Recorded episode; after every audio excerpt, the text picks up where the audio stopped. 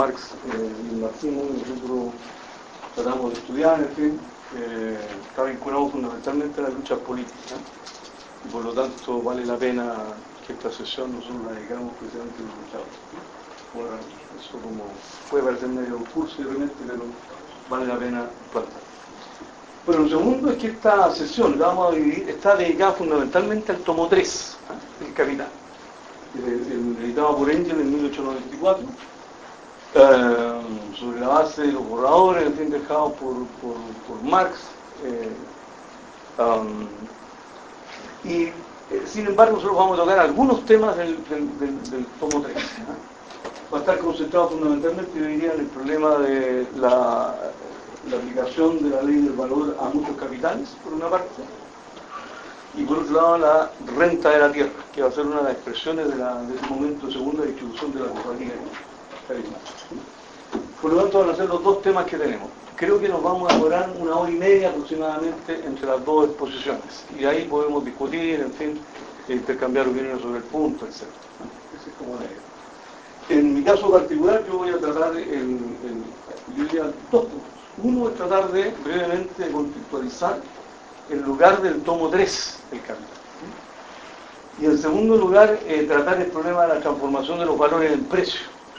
Como una de las, aunque un nombre no es el nombre más feliz, hay una larga, una larga eh, tradición de debate sobre el punto. Que en el fondo es la distribución de la plusvalía cuando hay una distribución de muchos capitales, sería la manera más correcta de plantear, más que el problema de la transformación de los valores. Esos van a los dos puntos que voy a tocar. Eh, eh, después vendría un, el análisis de SEBA sobre la renta y después tendría un espacio de discusión. Bien, partamos con lo primero entonces. Miren, eh, si uno toma la estructura, eh, o sea, los libros del Capital, tenemos el tomo 1 que fue publicado en 1863, que es la edición eh, redactada eh, en la versión francesa o en la alemana, hasta la cuarta edición, pero cuya presencia es, eh, o redacción en general, todas las alemanas por lo menos, y entiendo que la de Roy eh, también revisada un poco con Marx, eh, eh, está presente la pluma de Marx. Y ese tomo 1 está dedicado a la producción del capital, a la producción de capital. Y por lo tanto la temática ahí tiene que ver un poco con el origen, con, el origen, por así decirlo. Primero, perdón, tiene que ver fundamentalmente con la idea de cómo el capital, qué es el capital, y cómo el capital tiene una vocación de autovalorización. Entonces el capital, por decirlo de alguna manera, se autoproduce, se autoengendra. Y el tomo 1 está dedicado fundamentalmente a dilucidar ese problema, cómo el capital se autoproduce. Eh, por supuesto, eh, Marx hace una génesis del capital, digamos. Solo en la sección 4 del, de, de, del tomo 1 va a aparecer el dinero como se convierte en capital, digamos. Parte con las mercancías. ¿no? Las mercancías planteadas como, como, una expresión del trabajo socialmente necesario, en fin. Eh, y de ahí va a, desbrozar hasta que aparezca el capital. ¿no? Un capital que logra un plus, que se valoriza en ese proceso. Esos son fundamentalmente los capítulos teóricos, más allá de los capítulos históricos sobre maquinaria de industria, colonización, etc. El tomo 2 está pensado, según lo que la publicación que hace, entiendo, en 1885, Engels, está pensado fundamentalmente en lo que se llama la circulación de capital. Y ahí hay dos temas fundamentales que se tocan. Uno tiene que ver con las rotaciones, porque el capital circulante rota de alguna manera, el capital constante fijo también rota de alguna manera. En el caso del capital circulante, una masa que sirve para comprar lo que se llaman las materias primas, en fin, y por lo tanto yo no necesito el stock completo de dinero para comprar la masa completa de materias primas que voy a utilizar durante el año, sino que si la producción, por ejemplo, fuera, qué sé yo, semestral, yo necesitaría la mitad del valor total de esa masa de dinero y la, esa masa de dinero rotaría, esa mitad rotaría dos veces. Depende entonces de la de rotación de capital circulante. De la misma forma el capital constante, que se refiere a la maquinaria, a lo que diríamos serían los, los medios de trabajo, como llama Marx, ¿okay? más que el objeto de trabajo que el capital circulante, también generalmente tiene duraciones mayores que el periodo productivo. un edificio, el material de transporte, las maquinarias, qué sé yo, y los barcos en general, eh, tiene una tasa de desgaste. Por lo tanto, solo hay una parte del capital desembolsado que es consumido. Esa parte que está ahí, que es una tasa inversa de la tasa de rotación, por así decirlo, sería la que va al valor de la mercancía, no obstante, comilla, el capital desembolsado es el stock. Entonces también ahí hay una diferencia entre el stock y los flujos, por decirlo de alguna forma.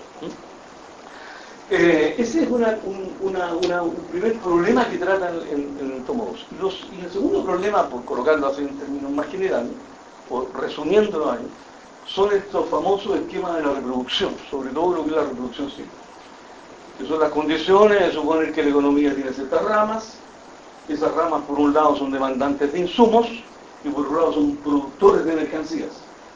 Por lo tanto, la sustentabilidad bajo condiciones de equilibrio, por decirlo de alguna manera, requeriría que la demanda de insumos de toda la industria correspondiera a la producción de insumos de esa industria que posee los insumos.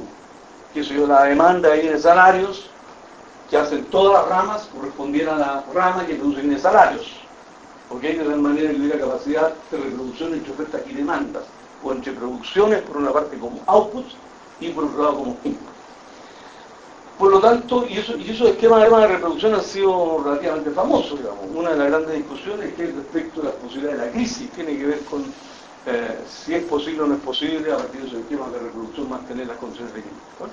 Pero ese es como el segundo tomo, por lo tanto tengo producción de capital, circulación del capital. Entonces, el tomo 3, en términos temáticos, eh, que está escrito también en 1863-64 en general, se escribe casi el mismo periodo, pero es publicado en 1894 por Engels, que trata de lo que se llama la producción global del capital, la producción global del capital. Y hay una distinción entre la producción de capital del tomo 1, circulación de capital, y esto que se llama producción global del capital. Eh, ¿Cuál es, cuál es la, temática aquí fundamentalmente? Yo diría, son como, eh, yo diría son como dos grandes temas. Hay un tercero que no vamos a mencionar también, pero el punto está que en el tomo 1, por decirlo de alguna manera, lo que Marx está tratando de resolver es, no es exactamente así, pero es cuál es el origen de la riqueza el concepto de riqueza no tiene que ver con el producto, ¿ah? pero bueno, pero es un poco la idea. ¿De dónde surge el, valor nuevo? El producto neto, por así decirlo. La riqueza es un stock, el producto es un flujo, pero un poco la idea. ¿De dónde surge? Buenas. ¿De dónde surge? Y por lo tanto, para el efecto de poder explicar cómo surge el plusvalor, el, que eh, expresado en un producto y antes en un trabajo, Marx no necesita distinguir, por así decirlo, diferentes ramas en la esfera de la producción. No distingue, por así decirlo, entre mecánica, textil, que minería, etc. Tampoco le es necesario meter el capital comercial o el capital que, que trafica dinero o, qué sé yo, o la renta de la tierra para los efectos de la producción global del capital, cuyo objeto es escudriñar a partir de las mercancías, ¿cómo es posible que surja un plus que permita la autovalorización del capital? Se puede hacer abstracción de diferentes capitales, las diferentes ramas, se puede hacer abstracción también del capital comercial, del interés, de la renta de la tierra. Sin embargo, en el tomo 3, en realidad, van a estas suposiciones, que para los efectos de los objetivos del tomo 1 no eran necesarios, aquí comienzan a ser necesarios. Entonces, hay dos temas fundamentales, más un tercero que no menciono. El primero tiene que ver con la idea de que los capitales que participan en la producción del valor y del plusvalor reclaman separadamente e individualmente una fracción de esa masa de plusvalor generado. Y por lo tanto la pregunta es, bueno, si efectivamente el capital como uno solo genera una masa de plusvalor, la pregunta es, bueno, ¿y cuál es la ley de distribución que permite que capitales individuales participen de una cuota de ese total de plusvalor generado? Esa es la primera pregunta que se formula. Eh, adicionalmente, que sería la segunda pregunta que se va a tratar en el tomo 3, es que interviene, bueno, interviene el capital comercial, interviene el capital que trafica dinero y por lo tanto que venga interés. Hay también, eh, qué sé yo, ganancias extraordinarias a propósito de ciertas cualidades, si hablamos de rentas diferenciales, en particular de la, de la tierra, que ameritan cierta distribución también, una participación en esa masa de plusvalía. Entonces Marx aquí va a hacer una distinción, por así decirlo, entre de la masa total de plusvalor, la manera en que esto se distribuye por cada uno de los capitales que participaron en esa producción, y después la manera en que participa el capital comercial de esa plusvalía, el capital que trafica con dinero en esa mercancía, y también, por decirlo de alguna manera, la renta de la tierra. Por lo tanto, hay un segundo momento de distribución. Y ahí, por lo tanto, va a aparecer la idea de la ganancia empresarial. La ganancia empresarial va a ser la ganancia que van a tener los, los capitales que intervinieron directamente en la producción de la plusvalía. ¿Ok? Pero han tenido que pagar renta, han tenido que pagar intereses, han tenido que pagar a lo mejor un markup eh, comercial. Y por lo tanto, del total de plusvalía que les toca, tienen que hacer esos descuentos. Hay un segundo momento de distribución. Uno de esos momentos tiene que ver con la renta. Renta diferencial tipo 1, tipo 2, renta absoluta, que la va a tratar, ¿ok? Sebastián. Y hay una tercera cuestión que nosotros no vamos a ver acá, pero que, también es objeto de mucho debate y que ha sido fundamental para la teoría de las crisis, que es la idea de, comillas, la tendencia decreciente de la tasa de ganancia. Y que se trata precisamente en el tomo 3, a partir de los desarrollos que hay del tomo 1 fundamentalmente. Por lo tanto, uno podría decir en realidad, el lugar, en este sentido bastante, por así decirlo, restringido, restringido 3 del capital, no es explicar la producción de capital, no es explicar la circulación de capital, es explicar la distribución de, de la plusvalía.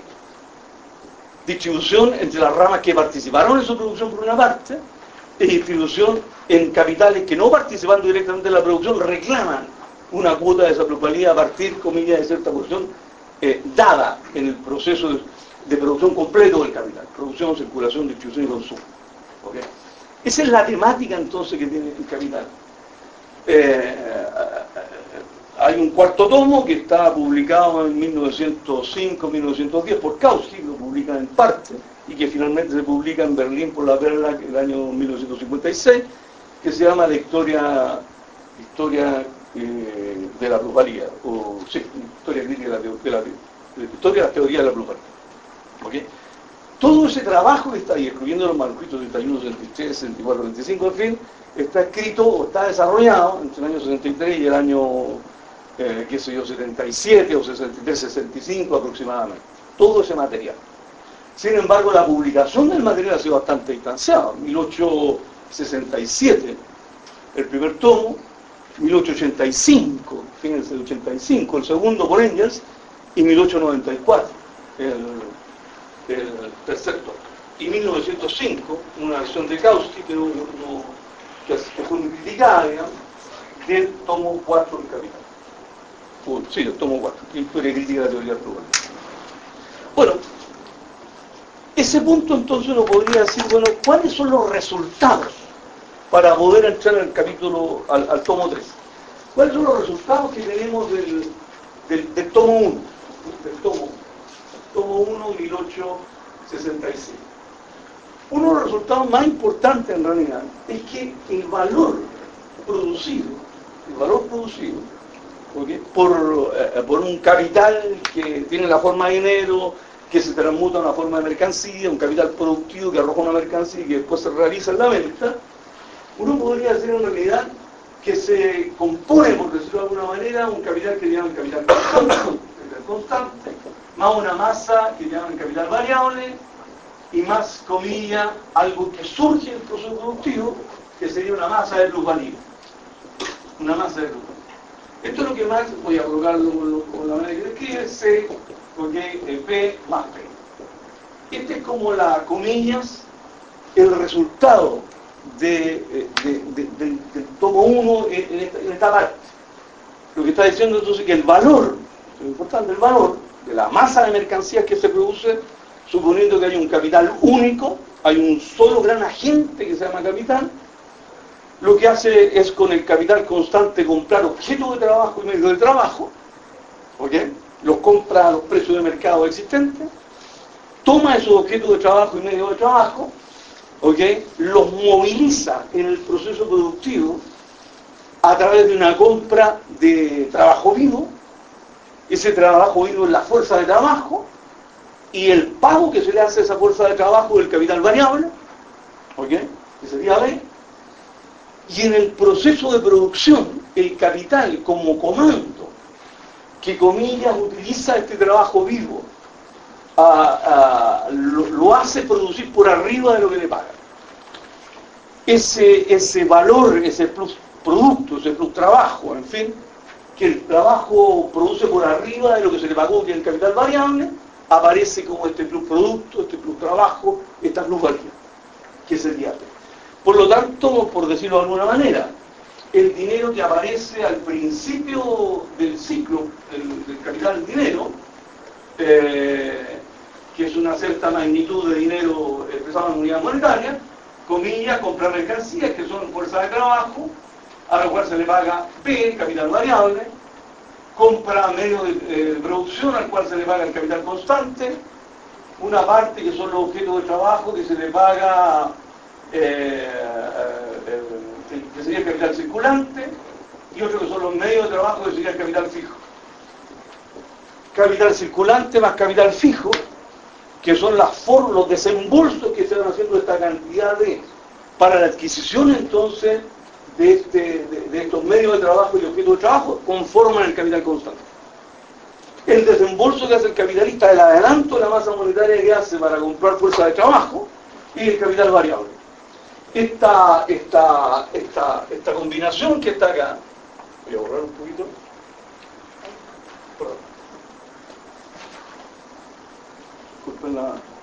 Entonces esto era, decíamos, medio producción, eran objetos de trabajo, medio de trabajo. Este es el capital, capital fijo y este es el capital circular. Ambos componentes del capital constante, dado que en realidad su valor no cambia en el proceso productivo. Sin embargo, el capital variable, que es el que paga la fuerza del trabajo, es decir, el trabajo vivo que se contrata y que se empieza a consumir productivamente en el proceso productivo, es un proceso de valorización del capital. Es un proceso por el cual el capital tiene por objeto aumentarse, autovalorarse. Por lo tanto, lo que se hace aquí es que ese capital productivo produce una mercancía que es un valor de uso cualitativamente distinto, comillas, de los originales, no es la fuerza de trabajo lo que aparece ahí, no son los medios de trabajo lo que aparecen ahí, es una mercancía que metafóricamente contiene los valores variables y constantes, y esto se cambia entonces por dinero. En esta mercancía hay un producto, y al venderse el producto y el producto, hay por supuesto, comillas, un plus dinero, tanto que de asterisco es mayor que D. Eso es lo que, comillas, indicaría que en esta cantidad de dinero que está acá, aparecería el capital constante, que sería la suma de estas dos cosas, más el capital variable, más la plusvalía. Y la plusvalía sería aquel valor que el capital exprime al trabajo vivo por arriba de lo que se le paga. Lo contrato por una jornada de 8 horas y dado que tengo la administración de la producción y tengo la soberanía sobre el uso de esa capacidad productiva de la fuerza de trabajo, hago que produzca su capital variable, haga, algo que produzca su salario en menos tiempo del que dura la jornada. Todo el, todo el tiempo que hay después de el momento en que el capital, el, trabajador, la fuerza de trabajo produce su valor, es efectivamente la plusvalía. Por lo tanto, yo tengo ese proceso de valorización. Es un proceso en que parto con dinero, el capital asume el control productivo, explota, genera plusvalor, y vuelvo el proceso, el proceso de valorización. Por lo tanto, cuando yo estoy diciendo que el valor, la masa de mercancías expresada en dinero que está al final, es simplemente el capital constante más el capital variable más la globalidad. Y ese es el resultado, por así decirlo, básico del tomo 1. ¿Qué cosa hay acá? Hay, cosas en realidad, Marx parte, no parte de esto, parte de las mercancías, ¿no es cierto? El capitalismo es un cúmulo de mercancías. La mercancía después se tiene valor de uso y tiene valor. Y por lo tanto el valor de uso tiene que ver con las propiedades intrínsecas y las cualidades propias del objeto. Y el valor tiene que ver simplemente con el hecho de que esa mercancía que sale, que es producida y que sale efectivamente a intercambiarse por otra, en el fondo encarna una suerte de trabajo socialmente necesario y finalmente trabajo abstracto. En ese sentido es valor. Por lo tanto, la mercancía siendo valor de uso y valor es contradictoria. Cuando yo realizo el valor de esa mercancía y la vendo, rescindo, renuncio a su propiedad cualitativa como valor de cambio. No me interesan los zapatos como zapatos, me interesan los zapatos como portador de valor. Y lo que hay detrás de eso es que esas mercancías fueron producidas por trabajo. Por lo tanto, al valor de uso es el trabajo concreto como al valor es el trabajo abstracto. De tal manera que lo que hay detrás, por así decirlo, de las expresiones monetarias de valor, que son las mercancías como objetos, lo que hay detrás son, efectivamente lo dice, el trabajo. Y el trabajo, que es la fuerza de trabajo, supone una relación social. Esa relación social es una relación de comando donde el capital exprime o explota, genera valor en esta vocación universal de la autovalorización del capital. Esa es un poco la idea del tomo. Hay algunas cosas que se pueden defender de acá, que son importantes. Primero, de que aquí es como si fuera un solo capital, si fuera un país, sería el capital nacional. Es un solo agente. Ah, no hay diversos capitales. Estamos viendo el problema del capital, del capital, que trafica con dinero, de la renta, etc. Estamos simplificando. Y de aquí se entra dos cuestiones son importantes. Primero, lo que vamos a llamar PI, que es esta relación entre plusvalía y capital variable. Ese parámetro que está ahí, que se llama tasa de plusvalía, es la relación que existe entre el producto excedente y el capital variable. Si el capital asume la soberanía sobre una hora de trabajo y se le paga una hora de trabajo, llamemos por caso 10 pesos la hora de trabajo, 1000 pesos, y comillas, el capital logra que en la misma jornada de trabajo esa fuerza de trabajo produzca una hora adicional que vale mil pesos, entonces la tasa de plusvalía sería del 100%. Dicho de otra manera, en términos de hora, por cada hora que yo contrato al trabajador, ok, lo hago producir, saco una hora adicional. O por cada mil pesos que pago como capital variable, saco mil pesos de excedente. Esta tasa de plusvalía es una cuestión central desde el punto de vista, comillas, del capital, porque en el fondo es un índice lo que podríamos llamar la tasa de explotación. Mientras más alta sea la tasa de plusvalía, más alta es el rendimiento que se le extrae al trabajo de una cierta jornada de trabajo. Pensé, bueno, si fueran en hora, si yo tengo la hora 1 hasta la hora 8, entonces si 4 es efectivamente, comillas, la reproducción del, del salario, entonces eso sería el excedente y por lo tanto por cada cuatro horas que yo pago estoy sacando cuatro adicionales. La tasa de plusvalía entonces, comillas, no es la ganancia, pero puede ser una condición determinante de la ganancia. Y es una cuestión que se deduce como el capital en general. Nosotros podríamos tomar, que se dio la masa de 8 millones de trabajadores en Chile, podríamos eh, evaluar cuánto es el producto que genera, ¿ok? tomar de esa parte del producto lo que se llaman los trabajadores, comillas que sería equivalente al capital variable, y la relación entre el capital variable y el producto menos el capital variable sería el excedente, y eso podría permitirnos calcular algo así como un índice de la tasa de explotación promedio en Chile de la masa de trabajo por el capital en Chile, sin hacer distinción. La segunda cuestión importante que hay, aparte de, de sí, es la relación que existe entre comillas, el capital constante y lo que vamos a llamar aquí eh, la suma de, eh, del capital. Se más, esto le vamos a llamar, bueno, lo, vamos a colocar así en realidad. Este C sobre B le vamos a llamar la composición orgánica del capital. Hay problemas en, cómo se mide. Pero en el fondo, ¿qué queremos decir con esto? Lo que queremos decir en realidad es que hay una masa de capital constante, ¿ok? respecto del capital total existente. Uno podría decir, miren, podríamos tomarlo de esta manera, podríamos dividir todo eso por 6 y tomar este coeficiente, capital constante por capital variable. Ese capital constante por el capital variable podríamos llamarlo teta, que va a ser en realidad la composición orgánica del capital, composición orgánica del capital. ¿Qué significa esa composición orgánica del capital? Algo así como lo siguiente. Si lo viéramos en términos físicos, no de horas, sino en términos físicos, sería algo así como la cantidad de máquinas, la cantidad de medios de trabajo que utiliza en promedio cada trabajador. ¿Ok? Si esta es la masa, por así decirlo, el número de tractores o el número de telares, o la cantidad de acero que se maneja, la cantidad de material, comillas, que va a ser refinado, y esta es la cantidad de trabajo, si fuera físico, si fuera físico, por ejemplo, en horas, podríamos decir entonces, mire, es algo parecido, es una proxy de lo que podríamos decir la economía convencional, la relación capital-trabajo. ¿Ok?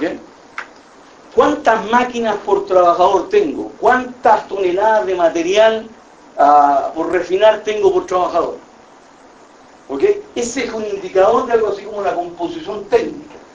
Obviamente esta composición técnica que son, cantidades físicas de objetos no es lo mismo que se más ve porque está expresado con precios. Aquí estamos hablando de valores en precios. Si uno toma entonces esta composición orgánica del capital, podría agregar un tercer elemento. Bueno, ¿de qué sirve esto? Si, si phi, si phi que está acá, me sirve para indicar la tasa de explotación del trabajo, la composición orgánica del capital, es algo así, tomémoslo, hay, discusión sobre esto, algo así como la técnica promedio, que caracteriza una rama productiva. De hecho, se va a decir en realidad que si C fuera muy grande respecto de B, significa entonces que cada trabajador maneja una gran masa de medios de trabajo o de objetos de trabajo. Generalmente esos son en los sectores de más que usan más técnicas, son más intensivos en capital, diríamos en la teoría neoclásica, y menos intensivos en trabajo. La minería no es lo mismo que la agricultura. En la agricultura es probablemente, se utiliza una técnica donde la composición orgánica del capital sea más baja que la composición orgánica que hay en la minería. En, sí. Ahí ve, se podría como una, Podría ser, lo sí. Eh, aquí estaría la, explicación en términos físicos. ¿ah? El problema está en que como hay capitales heterogéneos hay que eh, valorizarlo por algo. Ese es el punto. Uno podría decir en realidad cuántas máquinas por hora, o cuántas horas máquinas por, eh, tomando, si fueran en hora, cuántas horas máquinas por hora hombre. Ese sería un poco la, ¿ah? la técnica. Eh, por lo tanto, volvamos, volvamos al tema. La composición orgánica del capital mediría algo así hay que trabajar un poquito más, algo así como el nivel técnico, ¿ok? Que se expresaría en cuánto, ¿ok? Cuánto, eh, directamente, trabajo muerto manipula cada unidad de trabajo vivo, por decirlo de alguna forma, ¿ok? Dado que el capital variable lo que moviliza es trabajo vivo, y el capital constante es valor de cosas que fueron producidas antes que se manifiestan en el presente como medio de trabajo u objeto de trabajo. ¿Ok? Por lo tanto, la, idea sería algo así como cuánto, comillas, trabajo muerto moviliza cada unidad de trabajo vivo. En aquella rama en que son muy intensivas en trabajo vivo, más que en maquinaria, la composición orgánica del capital sería muy baja. En aquella rama donde tienen grandes infraestructuras, o sea, el metro de la harina 6, digamos. En realidad hay casi puro capital constante y hay casi nada de, comillas, trabajo vivo. Por lo tanto, la composición orgánica del capital de la línea 6 del metro es mucho más alta que la composición orgánica de, no sé, qué sé yo, eh, de, de, una salmonera. Esa es un poco la idea, composición orgánica. Por lo tanto, tengo presente aquí tasa de explotación y algo así como esta esta capacidad de movilizar objetos de trabajo que tiene el trabajo vivo. El tercer parámetro que tenemos acá es RO, o la, tercera definición que se saca de esto, que va a ser en realidad la, la, relación entre la plusvalía más el capital desembolsado. Esto sería la plusvalía respecto del capital, o dicho de otra manera, respecto a... Aquí podemos hacer un supuesto, digamos. Este es el capital total. Supongamos que las máquinas se gastan en el mismo año. ¿ah? Entonces, esto que está aquí, que sería como el costo, sería el total del capital desembolsado. La pregunta es, respecto de eso, ¿cuánto es la plusvalía que, que se extrae? Yo invierto en esto. Decíamos acá, teníamos dinero, mercancía, fuerza de trabajo, medio de trabajo, aquí pagaba C, aquí pagaba B, producía, sacaba mercancía y tenía eso que está aquí. Por lo tanto, el valor agregado que he generado por sobre lo que invertí es P. ¿Qué proporción de P es respecto de lo desembolsado? Eso es la ganancia. O la tasa, sí, la tasa de ganancia. ¿Ok? Esta sería la tasa de ganancia. Entonces, imagínense usted que fuera, qué sé yo, esto fuera 50, eso fuera 80, y esto fuera, qué sé yo, 40. Eh, 40. En ese caso tendría 40 sobre 80, y lo que tendría sería entonces uno partido por dos, sería una tasa de ganancia del 50%. ¿Estamos? ¿Ok? Por lo tanto, voy a, voy a borrar de nuevo, voy a borrar de nuevo y colocar las tres expresiones que son las que me interesan. Yo tendría entonces que el valor final sería equivalente al capital constante más el capital variable más la plusvalía. Eso es lo que concluyo. Y saco tres variables importantes. La tasa de explotación, que sería P respecto de B, tendría la composición orgánica del capital, que sería C respecto de B. Y tendría adicionalmente, comillas, la tasa de ganancia, que sería la relación entre P, la plusvalía, respecto al capital constante, más el capital variable.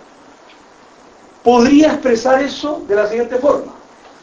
Rho, tengo P arriba, lo divido por B, tengo C más B acá, lo divido por B, y tendría, comillas, lo siguiente. Eso es la tasa de plusvalía. C partido por B sería equivalente a teta, que sería la composición del capital, y eso me partió por B es 1. Por lo tanto, la tasa de ganancia, esto es muy importante, se podría escribir así. Como la tasa de plusvalía mm, dividido por la composición orgánica del capital más 1. Ya. Detengamos un ratito aquí. ¿Qué estamos diciendo con esto? Interpretemos. Más allá de la cuestión izquierda. Lo que estoy diciendo es que la ganancia, la ganancia, ¿ok? Es un porcentaje. Es un porcentaje que está calculado a partir de medir el plus valor, el plus dinero que saqué acá respecto del dinero original. La diferencia que hay entre D asterisco y D, que es un plus dinero, lo mido respecto del dinero original que está acá. Y eso me da una tasa. Me pregunto después, bueno, ¿y esa tasa de qué depende? Hay dos parámetros que son fundamentales en la lógica de Marx y que vamos a ver a continuación en la transformación de los valores en precio. Primero, de comillas, el rendimiento que tiene el trabajo vivo. Porque P es el plus trabajo, el plus valor. P es lo que gasté en trabajo vivo. Por lo tanto, la pregunta es, ¿cuánto rindió B, que es el capital variable que gasté? La relación entre eso y eso es la tasa de explotación. Por lo tanto, yo puedo decir de par y uno de más. Supongamos que la técnica está constante. En la medida, comillas, imaginen un gráfico en que tengo, qué sé yo, aquí la tasa de explotación y tengo aquí la ganancia. Yo digo, si la tasa de explotación va subiendo, ¿qué debería pasar con la ganancia? Debería ir aumentando. ¿Cuál es la razón? La razón es que simplemente, comillas, tengo a los trabajadores aquí con la misma técnica, sin embargo, antes me daban por cada hora de trabajo una hora excedente, ahora me dan dos horas de trabajo por hora, perdón, dos horas de excedente por hora de trabajo, después me dan tres horas de excedente por hora de trabajo. Esa proporción de la explotación me estaría indicando entonces que la tasa de ganancia puede aumentar, se disparo las condiciones técnicas, aumentando la tasa de explotación del trabajo vivo. Así de simple. ¿Ok? Por lo tanto, dicho de otra manera, para tomarlo en términos más convencionales, cuando la burguesía en Chile dice que aumentar la productividad, lo que está diciendo un poco es eso. Si mantiene los salarios y aumenta la productividad, significa que el trabajador aporta con cierto rendimiento, ¿ok?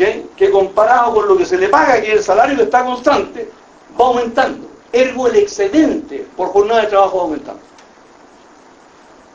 ¿Qué quiero decir con esto entonces? Que la tasa de ganancia depende positivamente de la tasa de explotación. Se dispare las condiciones técnicas.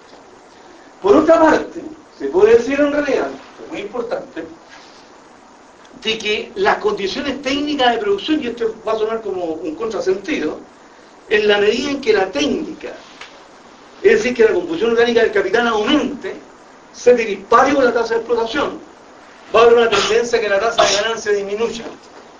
Es como un contrasentido.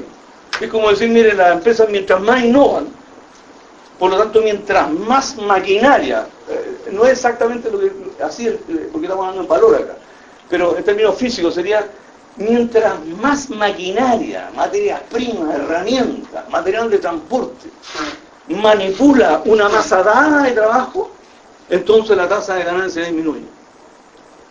¿Cuál es la razón de eso? La razón es que simplemente, comillas, fíjense ustedes, la tasa de ganancia se calcula no sobre el capital variable, se calcula sobre el total del capital desembolsado.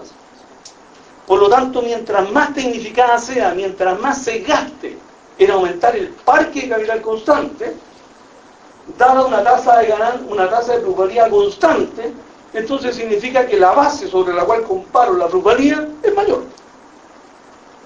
Si antes tenía 100, desembolsaba 100 para producir una cierta cantidad y ahora desembolso, ¿no es cierto?, 200 para producir una cierta cantidad, la tasa de plusvalía, el rendimiento del trabajo fijo, comparado con esa tasa mayor, disminuye.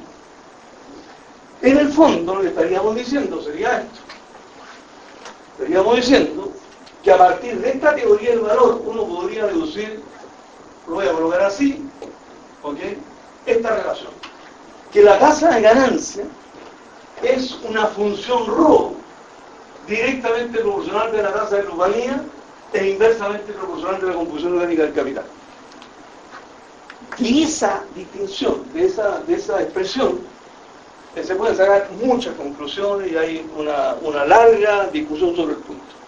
De hecho, la tendencia a la caída de la tasa de ganancia tiene que ver con la idea de que en realidad el capital, por así decirlo, la medida en que va acumulando, va acumulando. Si la tasa, pongamos por caso que la tasa de, explotación está constante, cada vez para ganar un peso necesita movilizar más capital. Coloco un ejemplo análogo, no es lo mismo, pero en el fondo es como si yo, en realidad, para poder ganar, qué sé yo, mil pesos, tuviera que mover más fuerza de venta. La efemera sí, para conseguir un rendimiento tenía que mover más vendedores. Por lo tanto, para mantener el, rendimiento necesitaba cada vez más capital.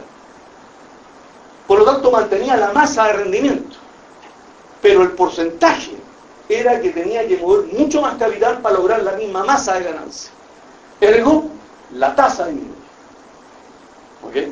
Entonces, fíjense la lógica. La lógica es que eventualmente en el proceso de acumulación en que tomo dinero, paso por el ciclo de evolución del capital y aumento el dinero, si estuviera constante con el efecto simplificado, la, tasa de explotación, cada vez una masa acrecentada de dinero que mantiene la misma tasa de plusvalía, generaría una tasa decreciente de las ganancias.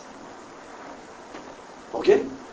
La tasa de plusvalía se mide respecto al capital variable. La tasa de ganancia se mide respecto de todo el capital. Por lo tanto, perfectamente yo puedo estar sacando una hora de excedente por cada trabajador, hoy y mañana. Sin embargo, hoy día y tuve que invertir 100 y mañana tengo que invertir 200. Saco el mismo excedente por trabajador, pero para sacarlo tengo que movilizar más capital. ¿Ok? Por lo tanto, había una tendencia a decrecer de la tasa de ganancia producto de la orgánica del capital. Si estuviera constante la composición del capital, ya lo dijimos, y aumenta la tasa de explotación, aumentaría la tasa de ganancia. Bueno, uno podría quedarse hasta ahí. Ese es como uno podría ser el resultado del tomo 1.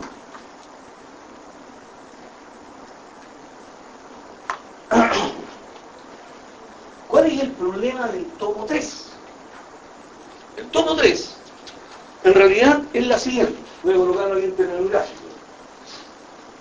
En el tomo 3, el punto está en que yo reconozco, en lo que vamos a llamar la primera distribución, que en realidad hay N capitales operando. Que este valor total que está acá, que se produce, ¿ok?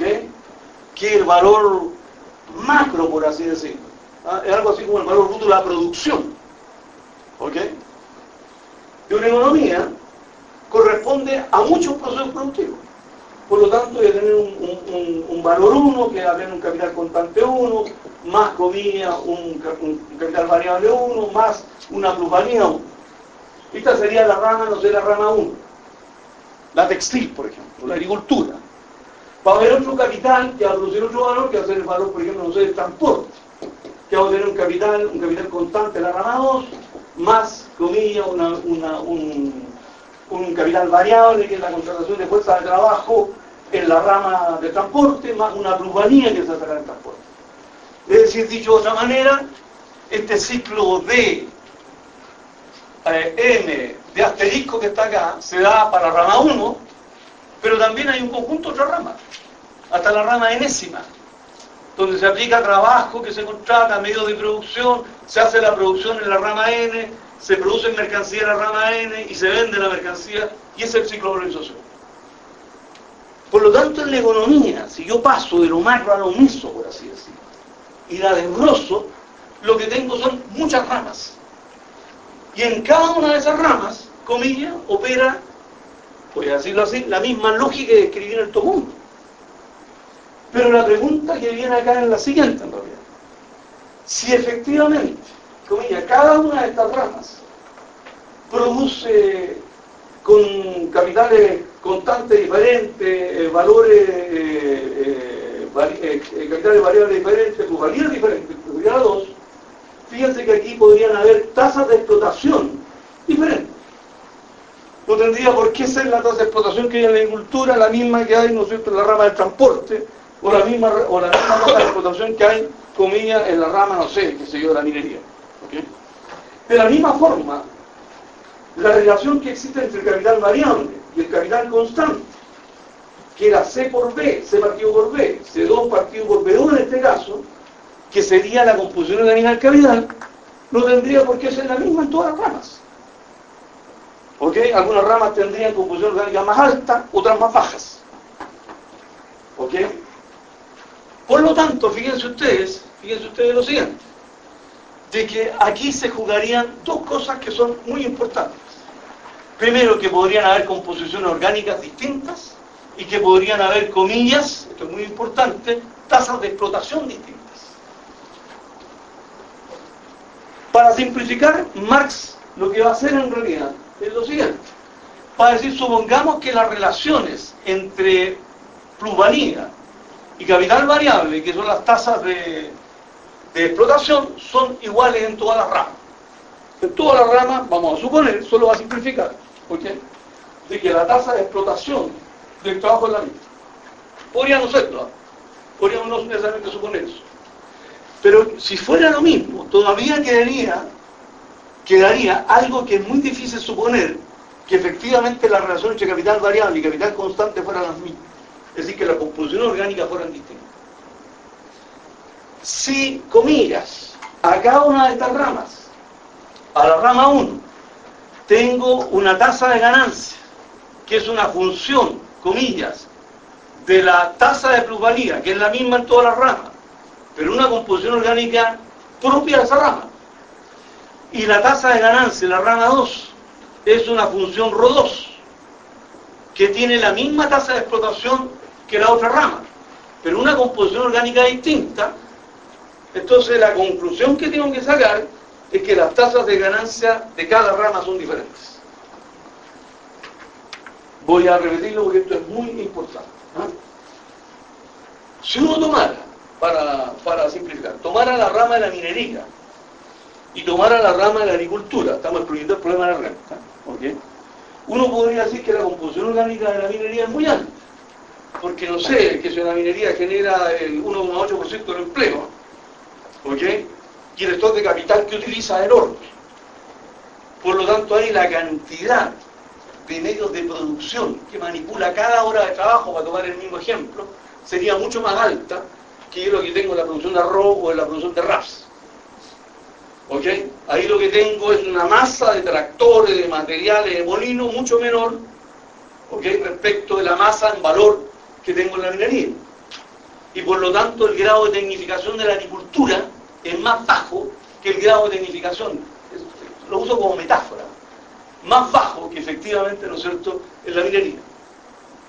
Por lo tanto, si las tasas de explotación son iguales, y yo he dicho que la, tasa de interés depende de la tasa de explotación y la composición orgánica, si eso es igual, y lo único que diferencia a la tasa de ganancia de la minería de la agricultura es la composición orgánica, debo concluir entonces que tienen que tener tasas de ganancia diferentes. Argumentemos mejor. ¿Por qué tendrían que tener tasas, comillas, de ganancia diferentes? Por la sencilla razón que la tasa de ganancia se calcula sobre el stock de capital desembolsado. Y la tasa de plusvalía se calcula sobre, comillas, el capital variable. Por lo tanto, yo podría decir, mire, en la agricultura, ¿ok? Y en la minería, una hora de trabajo rinde una hora de trabajo. Por lo tanto, el obrero de allá es explotado en la misma magnitud en la minería que en la agricultura. Es un supuesto. ¿Ok? Pero la dificultad está en que para producir una hora de trabajo excedente en la minería, tengo que mover así una masa de capital constante.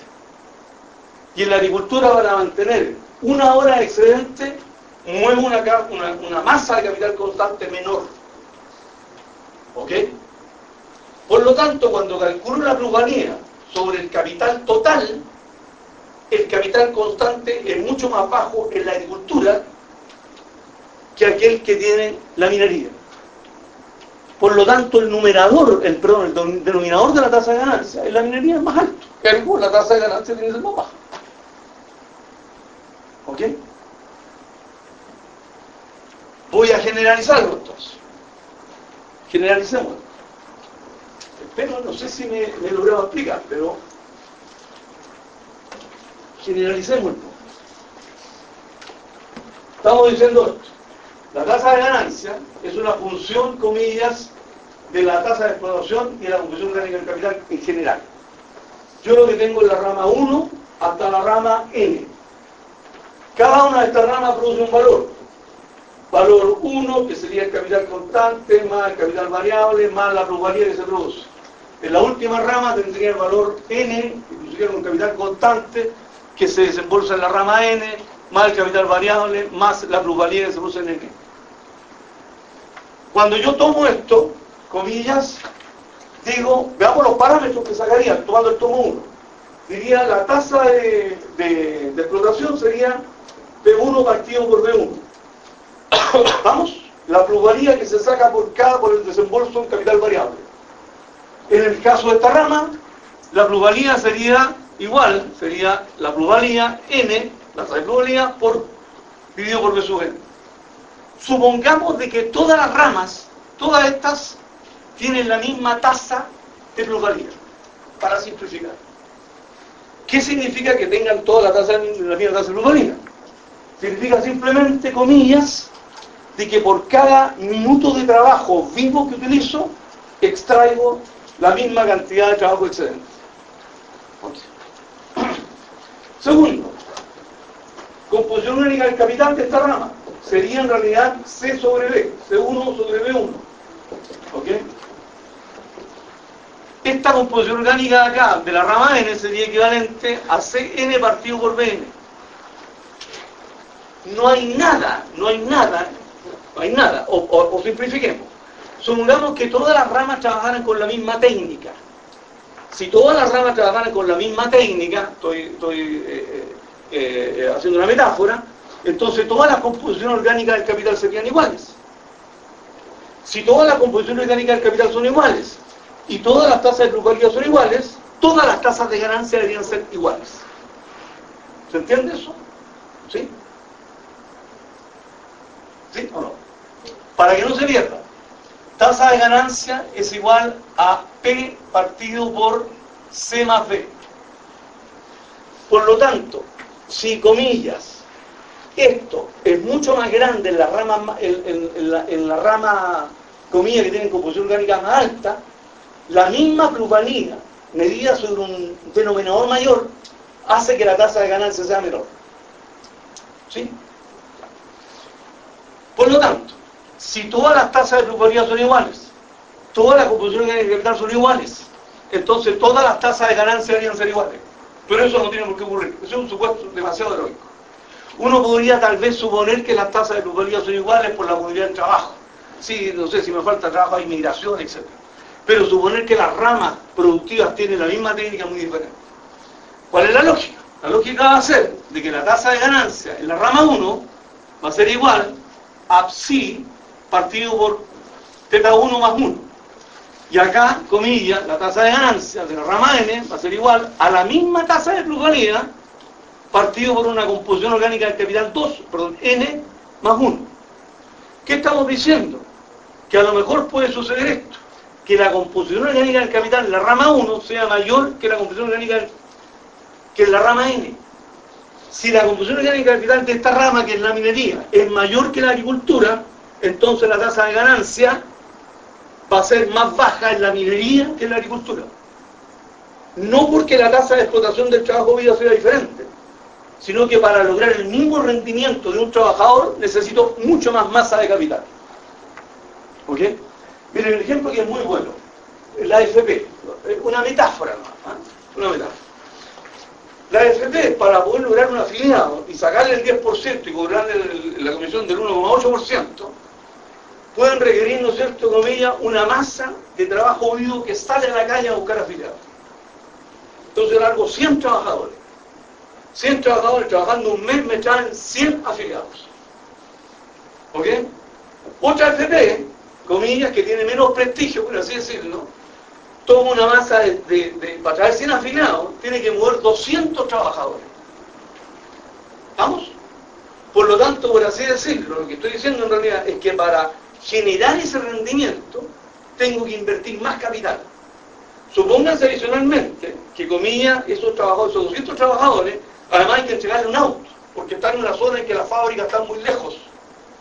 Y por lo tanto, para que cubran el itinerario de visita, requiero más trabajo y requiero más capital contante para traer los mismos sin afilado que trae la otra y que le saco el, el 1,8%.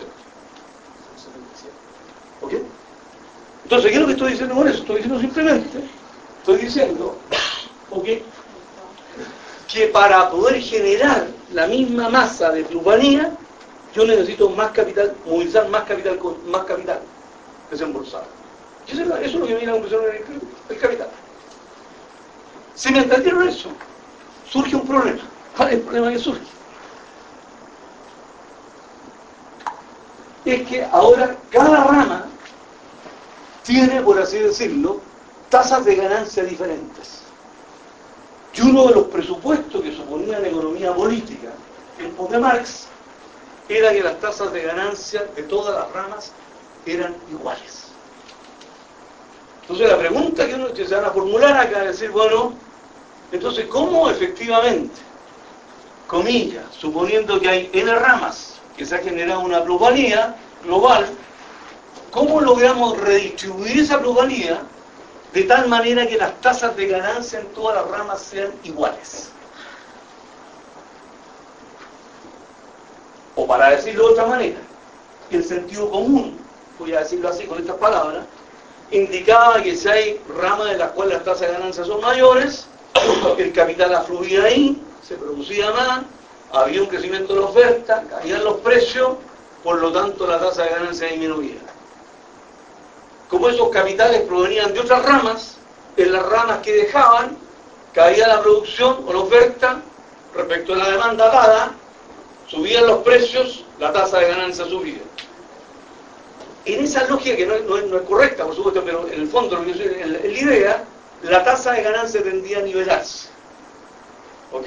Por lo tanto, lo que uno podría encontrar como supuesto de comportamiento real en la economía es que así como las ramas tienen composiciones orgánicas del capital distintas, porque algunas son más tecnificadas que otras, de la misma forma yo debería encontrar que en general el capital reclama tasas de ganancia iguales en todas las ramas.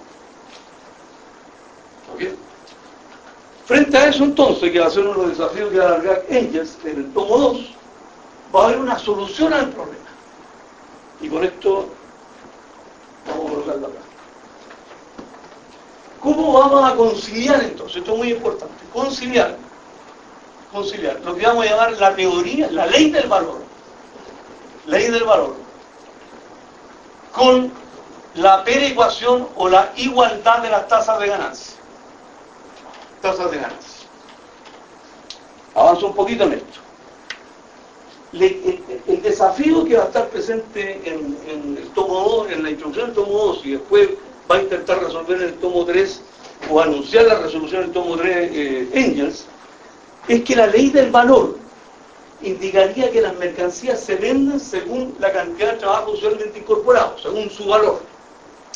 De tal manera que esta, esta comilla, esta, este vaso que está aquí o este té, en realidad se cambia por su valor, su costo, cuando se cambia en el mercado, se cambia por el equivalente al valor del trabajo usualmente necesario para producir.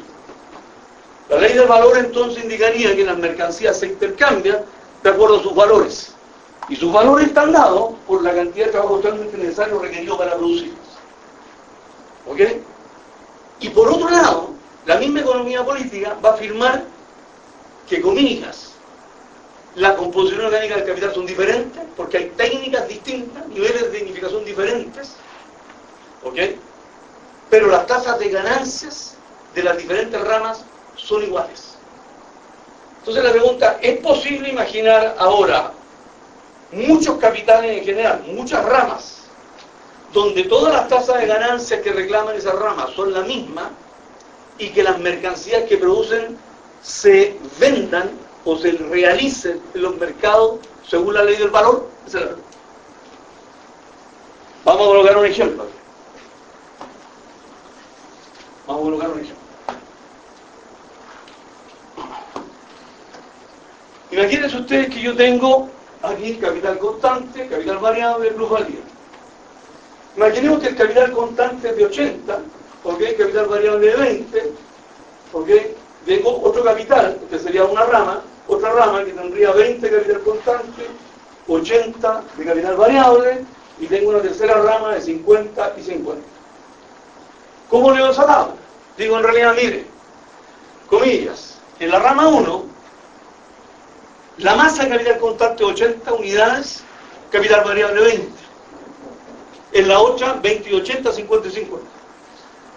Supongamos que la tasa de plusvalía, la tasa de plusvalía, es igual a 1, a 100%. Por lo tanto, por cada 20 que yo, comillas, tomo en capital variable, saco 20 en plusvalía por cada 80 que tomo en capital variable, comilla, saco, comilla, 80 en plusvalía. Por cada 50 saco 50. ¿Se entiende eso, no? Tasa de explotación. Por cada peso, comilla, que gasto en contratar trabajo, logro tener un rendimiento de un peso. Si gasto una masa en salario de 20, exijo que en la jornada de trabajo los trabajadores produzcan su salario de 20 más 20. Por lo tanto, obtengo un excedente de 20 sobre los 20 que invertí en trabajo vivo. Si tengo 80, en la jornada de trabajo hago que los trabajadores produzcan en la mitad de la jornada 80 y la otra mitad me produzcan, ¿no es cierto?, 80 de plusvalía. Y así sucesivamente. Si esto va así entonces, fíjense ustedes que el valor, bueno, el puede colocar aquí el valor, va a ser en este caso la rama 1, va a ser 120, va a ser acá 180, eh, va a ser acá 150. Esos son los valores existentes. Sin embargo, si yo calculo la tasa de ganancia de cada una de estas ramas, diría la plusvalía, fíjense, la plusvalía, sobre 100 que desembolsé me da una tasa de ganancia del 20%. La plusvalía de 80 sobre 100 que desembolsé me da una tasa de ganancia del 80%. Y la plusvalía que extraje en la rama 3 sobre el capital que invertí, que es 100, me da una ganancia del 50%. Por lo tanto, aquí hay un problema. ¿Cuál es el problema que hay? Es que, comillas, las tasas de ganancia son desiguales. La lógica es, diría, que las tasas de ganancia entre las ramas, producto de la competencia, deberían igualarse. ¿Cómo se resuelve eso? Esa es la pregunta. Suponiendo de que las mercancías, comillas, se venden a 120 en la rama 1, a 180 en la rama 2 y a 150 en la rama 3. Por lo tanto, yo tengo que compatibilizar un modelo donde las mercancías se venden a 120, 180 y 150 y las tasas de ganancia de las tres ramas sean iguales. ¿Cuál va a ser la solución de Marx? La solución de Marx. La solución de Marx, que está anunciada por Engels y que se va a presentar en el tomo 3, va a ser calcular una tasa de ganancia media, general. Entonces la tasa de ganancia media va a ser la sumatoria de las plusvalías, partido con la sumatoria, comillas, de los capitales constantes y variables. En este caso, la sumatoria de las plusvalías son 150 y los capitales variables son, son ¿cuántos serían? 80, 150 y aquí tenemos 150. Por lo tanto, tendríamos 150, 150, comillas, sobre 300. Eso es una tasa de ganancia del 50%. ¿Ok? Esa tasa de ganancia es la tasa de ganancia media en la economía. ¿Qué hace Marx entonces? Dice, yo tomo la tasa de ganancia media, que está sacada sobre la base, ¿no es cierto?, de la plusvalía total generada y sobre el total del, capital desembolsado macroeconómicamente hablando, y la aplico a cada una de las ramas. Por lo tanto, fíjense ustedes que la ganancia que debería tener, comillas, la rama 1 sería 50% sobre el capital desembolsado. Desembolsa, comillas, 100 de capital. Si la tasa de ganancia es 50%, debería tener 50%. La segunda rama debería tener también 50% sobre el total de capital desembolsado. En este caso es 100, debería tener 50. Y la otra también 50. Ahí tendríamos entonces, comillas, esto es muy importante, una ganancia de 50, que calculadas sobre el capital desembolsado da 50%, 50% y 50%. Es decir, las tasas de ganancia se igualan. ¿Sí? Ahora explico de nuevo el tema. Esto es vital porque aquí estamos llegando al medio del tema. Tres ramas. Rama 1, 2 y 3. Que tienen estructuras de desembolsos de capital iguales. Para simplificar. Recuerden esto. Partimos con D, contratamos fuerza de trabajo, medios de producción. Los colocamos a producir, sacamos un plus producto, o sea, un producto y un plus valor que lo reincorporamos al proceso. Las tres ramas, comillas, desembolsan D, D de 100, que se compone una parte en fuerza de trabajo, que es B, y una parte en medio de producción que es, comillas, C. La primera rama desembolsa en fuerza de trabajo, según esa tabla, 20 y 80 en capital constante. La segunda rama desembolsa 80 en capital variable, en fuerza de trabajo, y comillas, 20 en medio de producción. Ambos son 100. Pero fíjense que la, la es distinta. Lo que yo tengo acá es que, comillas, para, para mover 80 de capital requiero 20, capital constante requiero 20 de capital variable. ¿Estamos?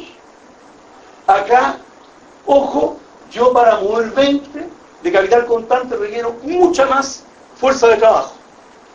¿Qué rama es más intensiva de trabajo, por así decirlo? ¿La primera o la segunda? La segunda, ¿estamos de acuerdo? O sea, teníamos que la segunda en realidad utiliza más mano de obra trabajo vivo que maquinaria, entre comillas. Aquí la composición orgánica del capital es más baja, aquí es más alta. Tienen composición orgánica, y aquí por cada peso que gasto en trabajo vivo, tengo, comillas, gasto un peso en, trabajo, en, capital constante. Por lo tanto, tengo, por así decirlo, una composición orgánica que está al medio de ambas. Si estos son entonces fíjense ustedes, 100, y la distribución entre, trabajo vivo y medios de producción, entre trabajo vivo y trabajo muerto, cambia según la técnica, la meto a la producción y saco D. Ese D que está acá debería ser la suma de S más S más S, que sería el valor. ¿Ok? En el esquema estamos suponiendo que, la, que, la, que psi es igual a 1.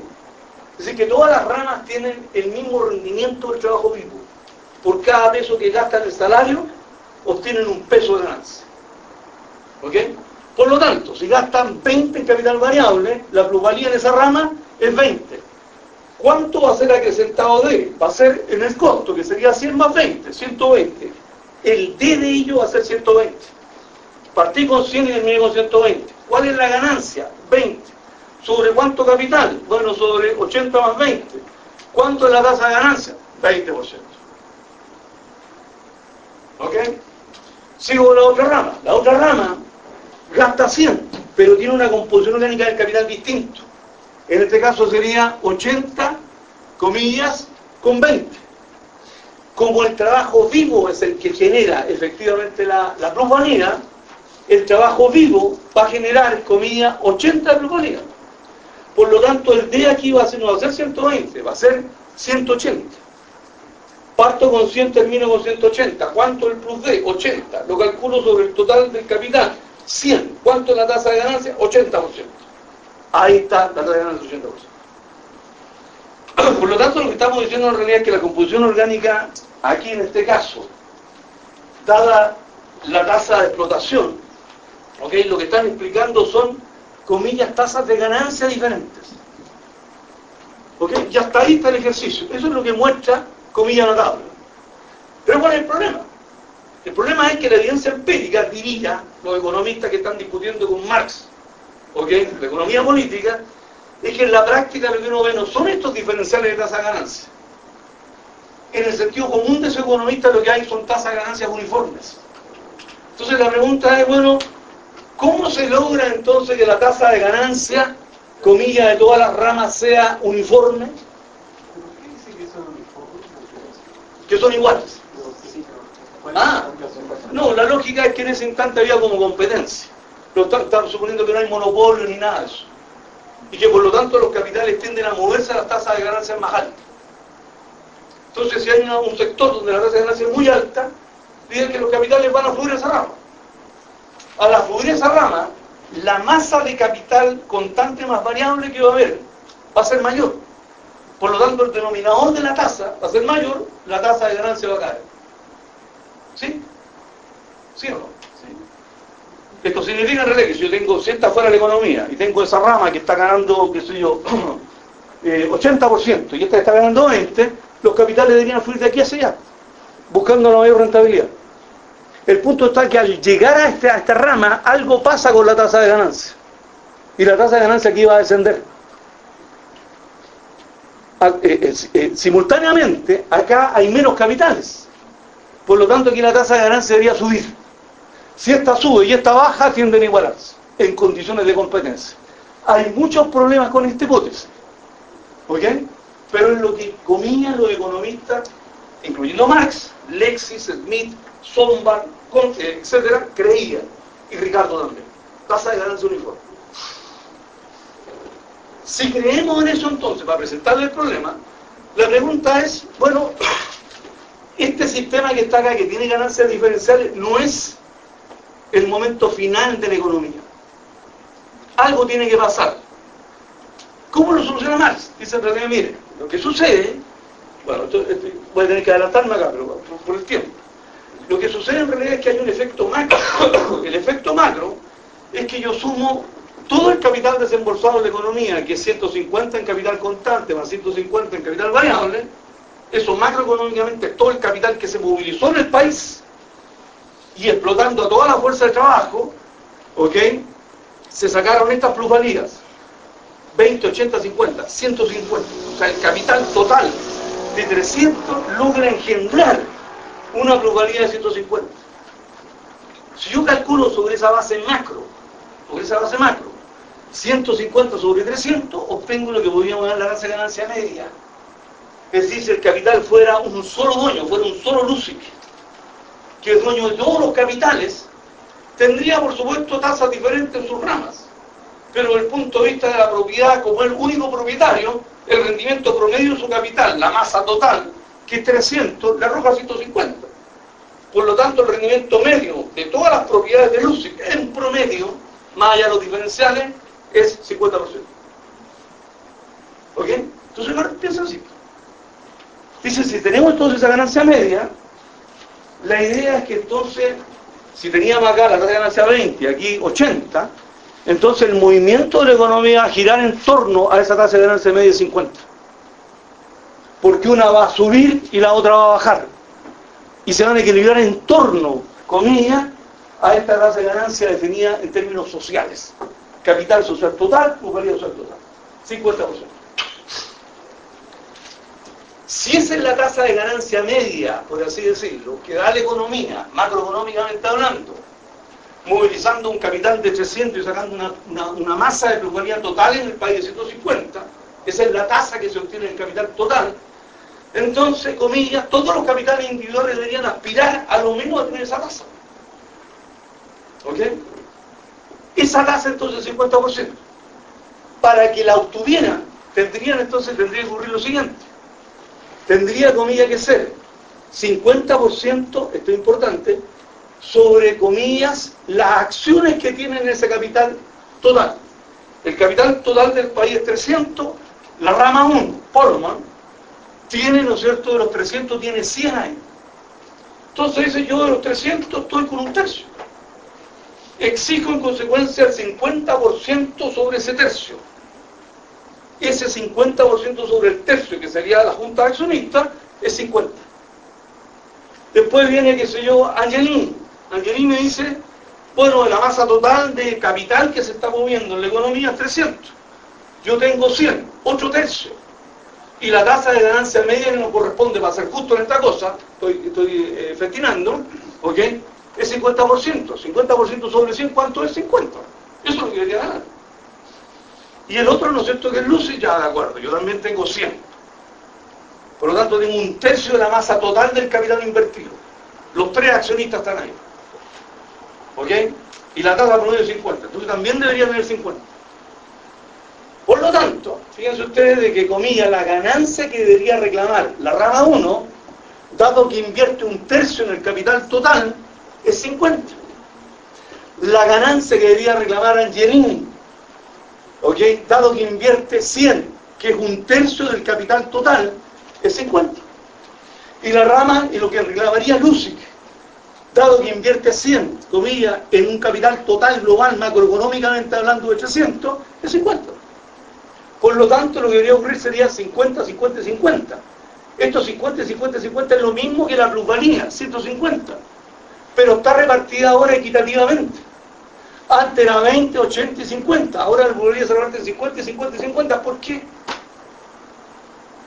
¿Cuál es el razonamiento que tiene Marx? El razonamiento es que la plusvalía que saca cada rama depende de la comilla del capital variable que invirtió. Si invirtió 20, saca 20. Si invirtió 80, saca 80 cuando la tasa de explotación es 1. Pero resulta que eso es respecto a la explotación del trabajo vivo. Pero el trabajo vivo genera una masa de plusvalía total y nosotros somos los accionistas. Entonces le pregunto, no sé, ¿cuánto invertiste tú para sacar toda esa plusvalía de 150? 100. Oye, bueno, ¿cuánto invertiste? 100. Y yo 100. ¿Y cuánto en total? 300. Eso es un tercio, 50. Un tercio. Repartamos un tercio entonces 150. Lo que pasa es que en mi rama mis trabajadores son menos, comillas, son menos eh, rentables, perdón, eh, entregan menos plusvalía absoluta. ¿Ok? Que en las otras ramas. Aquí cada, por 80 entrego 80 y aquí por 20 entrego 20. ¿Ok? Por lo tanto la plusvalía absoluta que saco acá es distinta. Sí. Yo creo que aquí la variable fuerte es la, es la, la fuerza de trabajo sea, meter menos lucas y tener más empleados, que no hay más lucas. Claro, el problema es que eso tiene una dificultad. la dificultad es que... Pero de acuerdo a análisis, digamos, si, si aumentáramos B, digamos, en vez de 80 le ponemos 100, imagínate lo que te va a dar ahí. Sí, sí, claro, exactamente. Entonces, creo que, es importante que la gente trabajando en la plusvalía y con el uno que tú tienes ahí en supuesto, te va mucho más. Sí, sí, estamos de acuerdo, sí, sí. Ahora, ahora. una reflexión sobre los supuestos. Ya. Evidentemente, cuando nosotros con esos valores que aparecen ahí en la pizarra queremos expresar aquello que es eh, en síntesis super extrema la realidad de una economía real, economía real, estamos obligados a partir de una serie de supuestos, ¿no? que son los que eh, usted eh, está indicando. Pero a mí me da para pensar de que dando por válido todos aquellos que nos permiten llegar al punto que estamos, de que sea más eh, sea más fiel respecto de la economía real hablar de una tasa tendencial hacia la, hacia la igualación de la, de la tasa de ganancia. Y que porque la economía real, efectivamente, si nosotros tomamos eso como una fotografía, si tomamos una fotografía de la economía real del día de hoy en Chile, vamos a ver que no hay una tasa igual. Que hay una tendencia a igualarse, puede ser. Estoy pensando justamente que hoy día escuché la noticia de que a Polman le está yendo como el porro, digamos, este periodo. ¿ah? El, grupo Polman le está yendo mal, está, eh, eh, está sin ganancia en este momento. Ahora, esto se igualará con lo que pasó hace 10 años, con lo que pasó el año pasado, el año próximo. Entonces, todo esto me hace pensar más bien una tendencia a la igualación pero en, el mundo real de un día real no sea así. Yo, yo igual. algo más, disculpa, la última pregunta, yo creo que la crueldad nada más está en la fuerza de trabajo, yo creo que eso es lo que pasa. Pero es importante que la gente trabaje y trabaje nomás y con menor capital y que la fuerza de trabajo enriquezca más a esta gente. Por ahí va todo el análisis, no veo por otro lado porque es la variable más fuerte. No sé si la posibilidad de... de, de... Propongo lo siguiente, mire, eh, estas tres palabras para terminar el, punto ¿ah? y después poder debatirlo completamente. ¿ah? y después, como una reflexión a partir de que esto significaría que el capital tiende entonces a la, a la monopolización del capital, como a los monopolios. ¿O podría ser una pregunta? Sí, sí, podría ser, pero no es, no, todavía no estamos en ese momento de la reflexión, ¿ah? de, de la reflexión. Perdón, sí. ¿tú querías también? Sí. ¿Sí?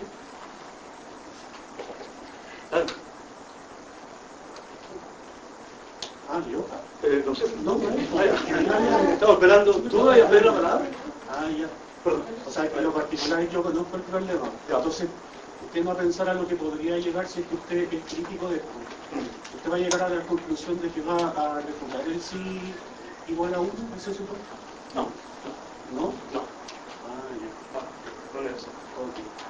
¿Tú? No, era de dónde eh, eh, eh, era en particular la eh, porque, porque se dice que se, se tiende a igualar la tasa de ganancia la, la, eso, no entiendo en qué supuesto digamos cuáles son los criterios de dónde sale miren eh, oh, perdón ¿sí? Hay, eh, aquí hay problemas también del método, que no, tenemos el tiempo como para poder eh, explicarlo. Porque la pregunta es, voy a colocarlo así, ¿ah? solo para que tengan el, esquema de cómo se está reflexionando y cómo creo que está reflexionando más. Es que yo tengo aquí lo concreto, tengo aquí lo abstracto, tengo aquí, voy a colocar lo, eh, lo analítico, por así decirlo, y tengo aquí la síntesis. Entonces, el método de Marx en el fondo es partir de lo abstracto a lo concreto. Esa es un poco la lógica. Aquí está lo concreto, aquí están las determinaciones abstractas, porque supone que lo concreto es concreto porque está, tiene múltiples determinaciones, bla, bla, bla. Entonces aquí yo tengo, comillas, lo abstracto. Entonces lo abstracto hasta este instante ha sido suponer, por ejemplo, lo que mencionábamos antes, un solo capital. Y de ahí ese solo capital yo saqué algunas categorías explicativas. Por ejemplo, la categoría que sea dinero, plusvalía, etc. Lo que estamos haciendo ahora es este proceso de esas categorías explicativas irnos acercando a lo concreto. Por lo tanto, en este instante, por así decirlo, no podemos comparar la economía real, por decirlo, que sería esta tendencia que tú dices, con lo que al nivel de reflexión que estamos todavía. ¿Ya? lo que estamos tratando de explicar, para, así, para, para, para mencionarlo de alguna manera, es, esto un poco hacer la lógica, los valores de las mercancías, cómo se determinan los valores de las mercancías, ese es el punto. ¿Ok? Suponiendo un contexto de competencia de múltiples capitales. ¿Ok? Y después cuando tengamos entonces, comillas, el valor, el valor que saquemos de aquí, en ese instante lo vamos a comparar con el precio empírico, por decirlo de alguna manera, que está aquí en lo concreto.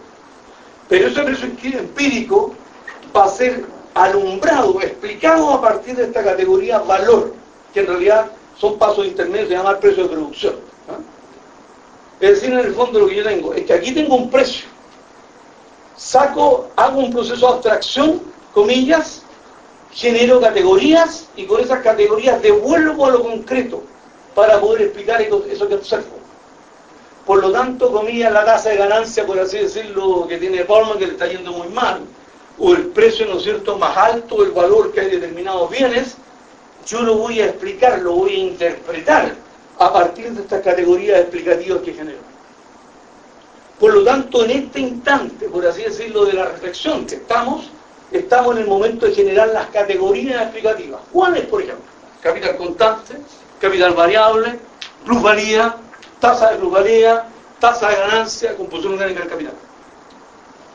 Con eso estoy generando categorías explicativas de lo que sucede en el mundo real. Pero todavía no llego ahí. ¿Ok? Eso es el punto. Entonces, le ruego, le ruego, y, además porque se va a tener que partir, que me esperen un segundito para terminar este, este problema y dejarlo planteado. Que no hay por la tasa por, por, por sí. Entonces, resumamos. Hasta ahora esta junta accionista ha reclamado una ganancia proporcional a su capital suponiendo una tasa de ganancia pareja del 50%.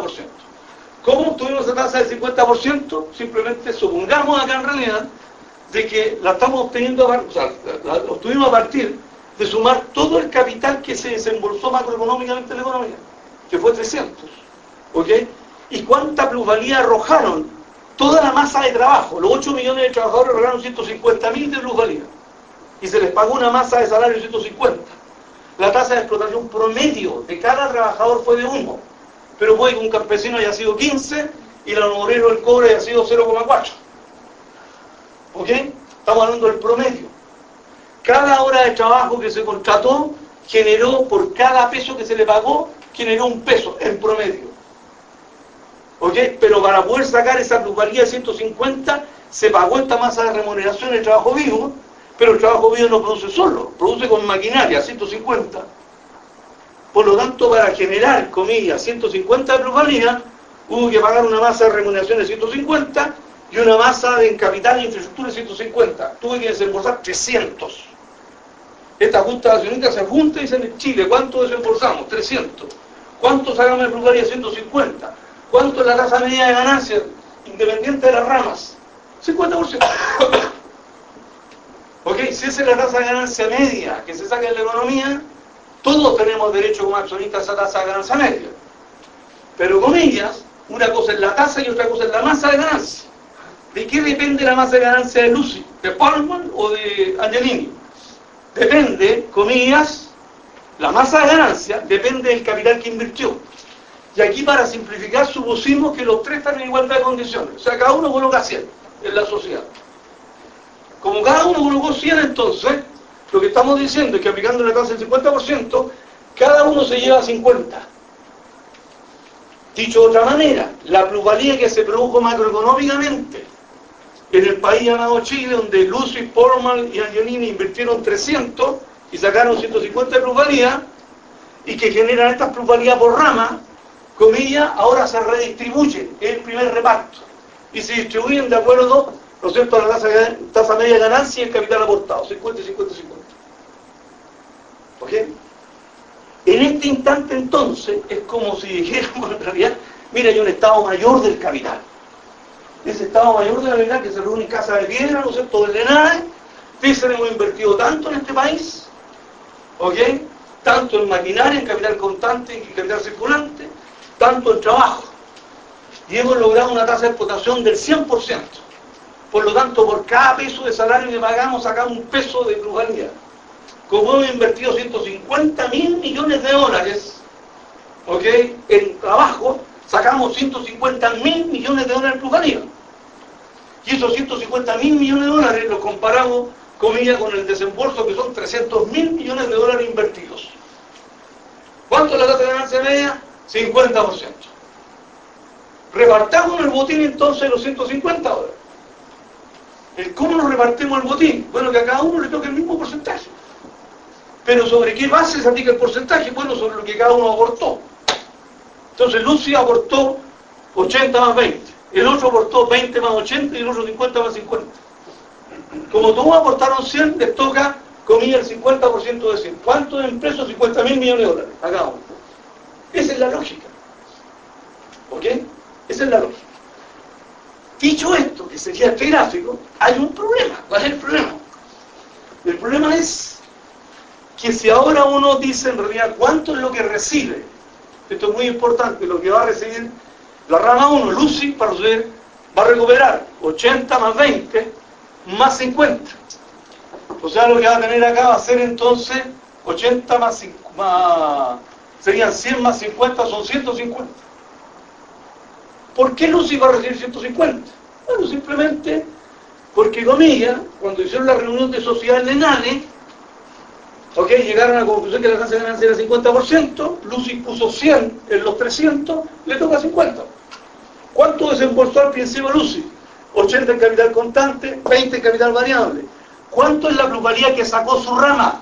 20, pero ¿cuánto le corresponde según la inversión que hizo en, en el país completo? 50, saca 150.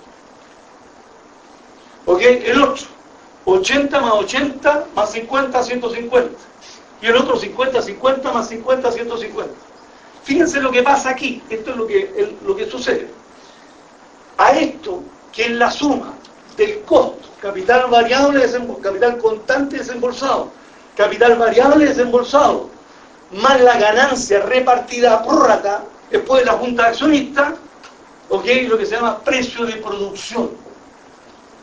Precio de producción, entonces, fíjense ustedes, es una categoría secundaria. Si aquí teníamos el valor, ahora lo que tenemos, comillas, el precio de producción, que es algo más concreto. ¿Cuál es la diferencia entre el valor y el precio de producción? Que el valor suponía, esto era muy importante, que el capitalista vendía sus mercancías, esto es muy importante, perdón, que la plusvalía que iba a recibir era equivalente a la, que, a la que había producido en su rama, en esa rama. ¿Cuál es el precio de producción? Que el capitalista no reclama la plusvalía que fue con su rama, reclama la plusvalía en proporción al capital que, invirtió. Y el capital que invirtió fue 100. Y la tasa media de ganancia es 50, por lo tanto reclama 150. Es decir, en este caso, fíjense ustedes, Lúcico, no sé quién era esta, a esta altura, su valor es 120. Su precio de producción de, lo que va a ganar es 150, por lo tanto está ganando más 30, por decirlo de alguna manera. O sea, está recibiendo más plusvalía de la que produjo en la rama que le tocó administrar. ¿Ok? Sí. ¿Ok? ¿Vamos? Porque la ganancia que reclama no es en función de la rama que le tocó administrar. En función de dónde se del total de inversión que se hizo en el país.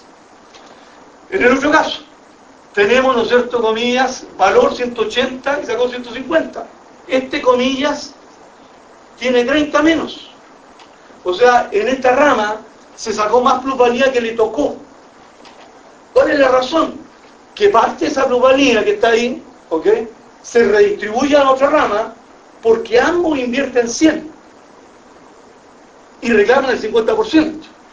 Por lo tanto, lo que tiene en exceso la rama 1 lo tiene en defecto la rama 2. Y la otra es 150 contra 150. Cero. Marx lo que está diciendo entonces es lo siguiente. Esta es, la, imagen. Sé que no, tengo manera de explicarlo de otra manera. Es simplemente que los tres inversionistas que están acá, en el fondo son el comando mayor conjunto de la burguesía chilena. Entonces lo que hacen es dicen, bueno, tengo 100, tengo 100, tengo 100, total 300. Explotemos a los 8 millones de trabajadores en Chile lo explotamos, tasa de, de, de en promedio 100%. Por lo tanto, si gastamos de los 300, 150 el capital variable, vamos a tener 150 de plusvalía. ¿Ok? Por lo tanto, al capital que nosotros, ojo, invertimos, fíjense, que invertimos, que son 300, vamos a obtener acá, comillas, 150 adicionales. 150, 300 más 450. Invertimos 300 y sacamos 450. Esos 450, la diferencia de 150 es la plusvalía. Después dicen esa plusvalía que hemos logrado como clase, como burguesía, en el Estado Mayor. Tenemos ahora que repartirla. Y le vamos a repartir a, a cada uno una tasa igual. Hay una justicia burguesa de reparto. Esa justicia burguesa, sin embargo, es en tasa, porque en monto depende del capital que hayan invertido. Entonces, si hubiera, si hubiera un capitalista chico, sacaría el 50%, pero sobre una masa chiquitita. Si hubiera un capitalista más grande, saca el 50%, pero sobre una masa mucho más grande.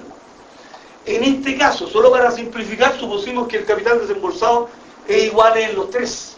Por eso que queda 50, 50 y 50. Por lo tanto, el nuevo reparto, esto es muy importante, es, comillas, 50 acá, 50 y 50, y son estas diferencias que están. Sigo rápido. ¿Cuál es la gracia de esto? La gracia de esto es lo siguiente. Primero, esto es muy importante, de que en realidad la suma de las plusvalías 150 es igual a la suma de la ganancia, 150. Por lo tanto, se cumple una igualdad que es muy importante en la teoría de Marx. Que la ganancia que se reparte ex post, post factum, diría, después de esta reunión de accionistas, en que se calcula la tasa media y se aplica a los capitales invertidos, comida tiene que ser igual a la plusvalía extraída. Por lo tanto, la ganancia siempre es igual, la ganancia agregada siempre es igual a la plusvalía agregada.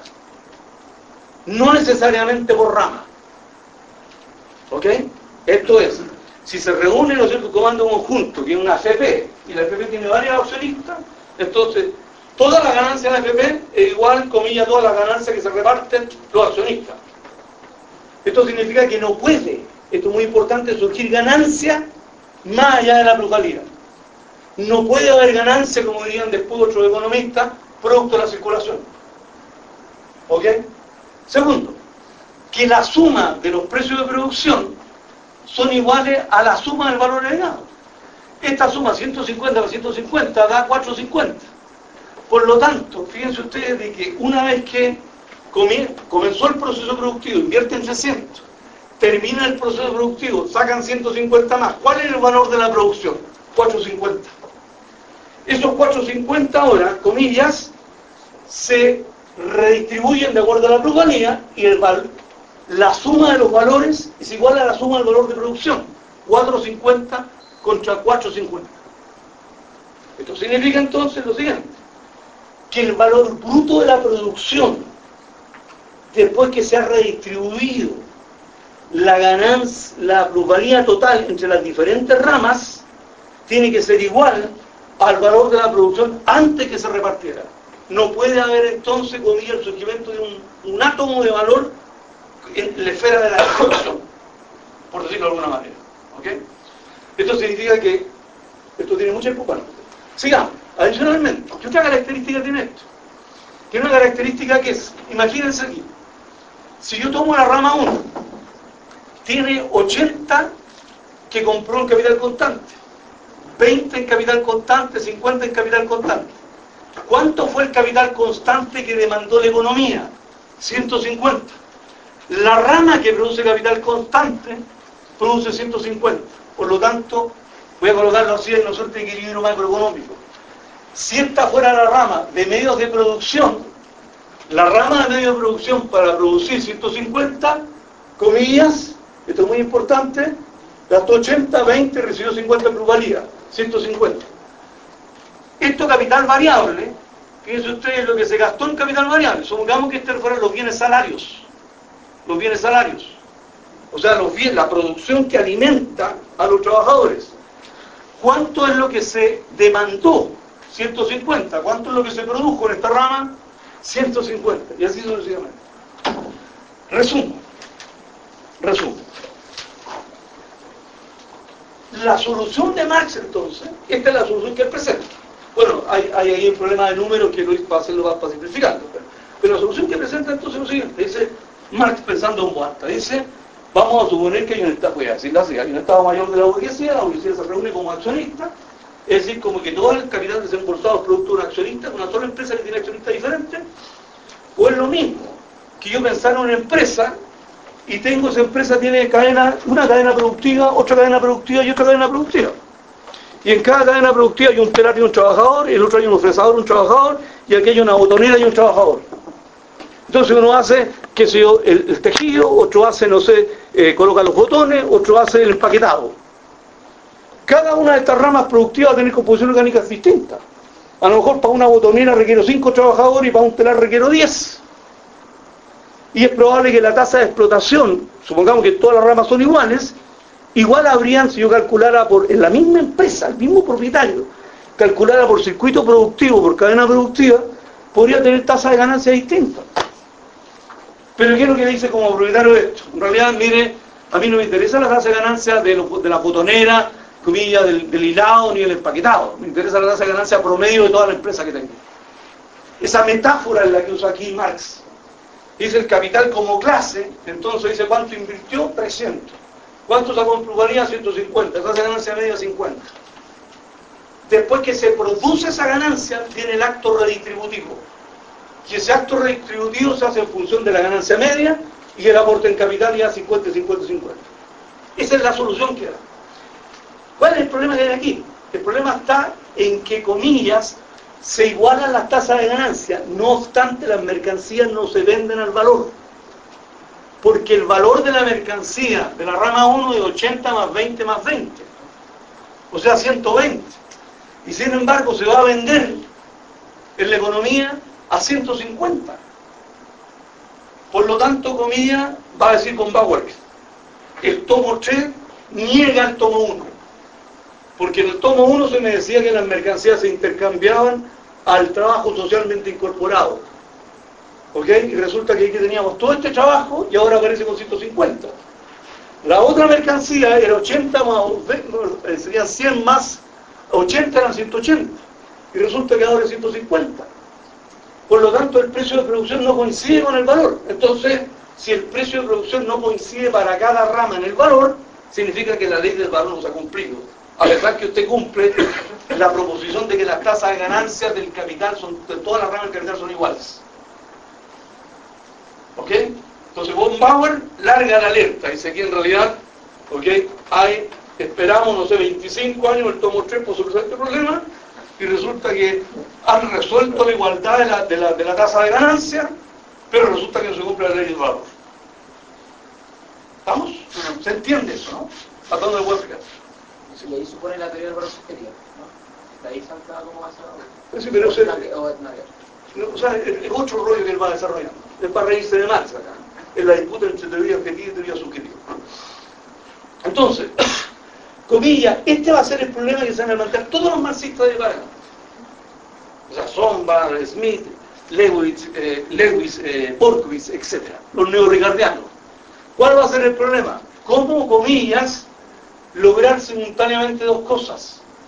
Que efectivamente las tasas de ganancia sean iguales y que se cumpla la ley del valor. Marx aquí lo que está diciendo es, comillas, se cumple la ley del valor a nivel macro. Porque todo el valor que se produjo, que es 450, corresponde a los precios de producción 450.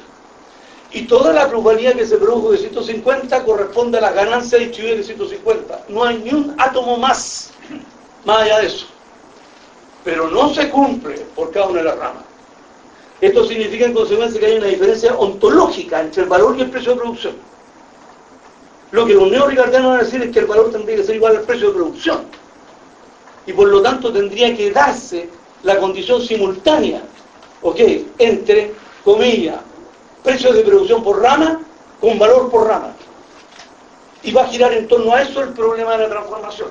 El problema de la transformación va a ser, pregunta, ¿por qué coeficiente tendría que multiplicar C más B más P tal que el valor sea igual, comillas, el precio de producción sea igual al valor, logrando tasas de ganancia iguales? Esa va a ser la. ¿Muy bien?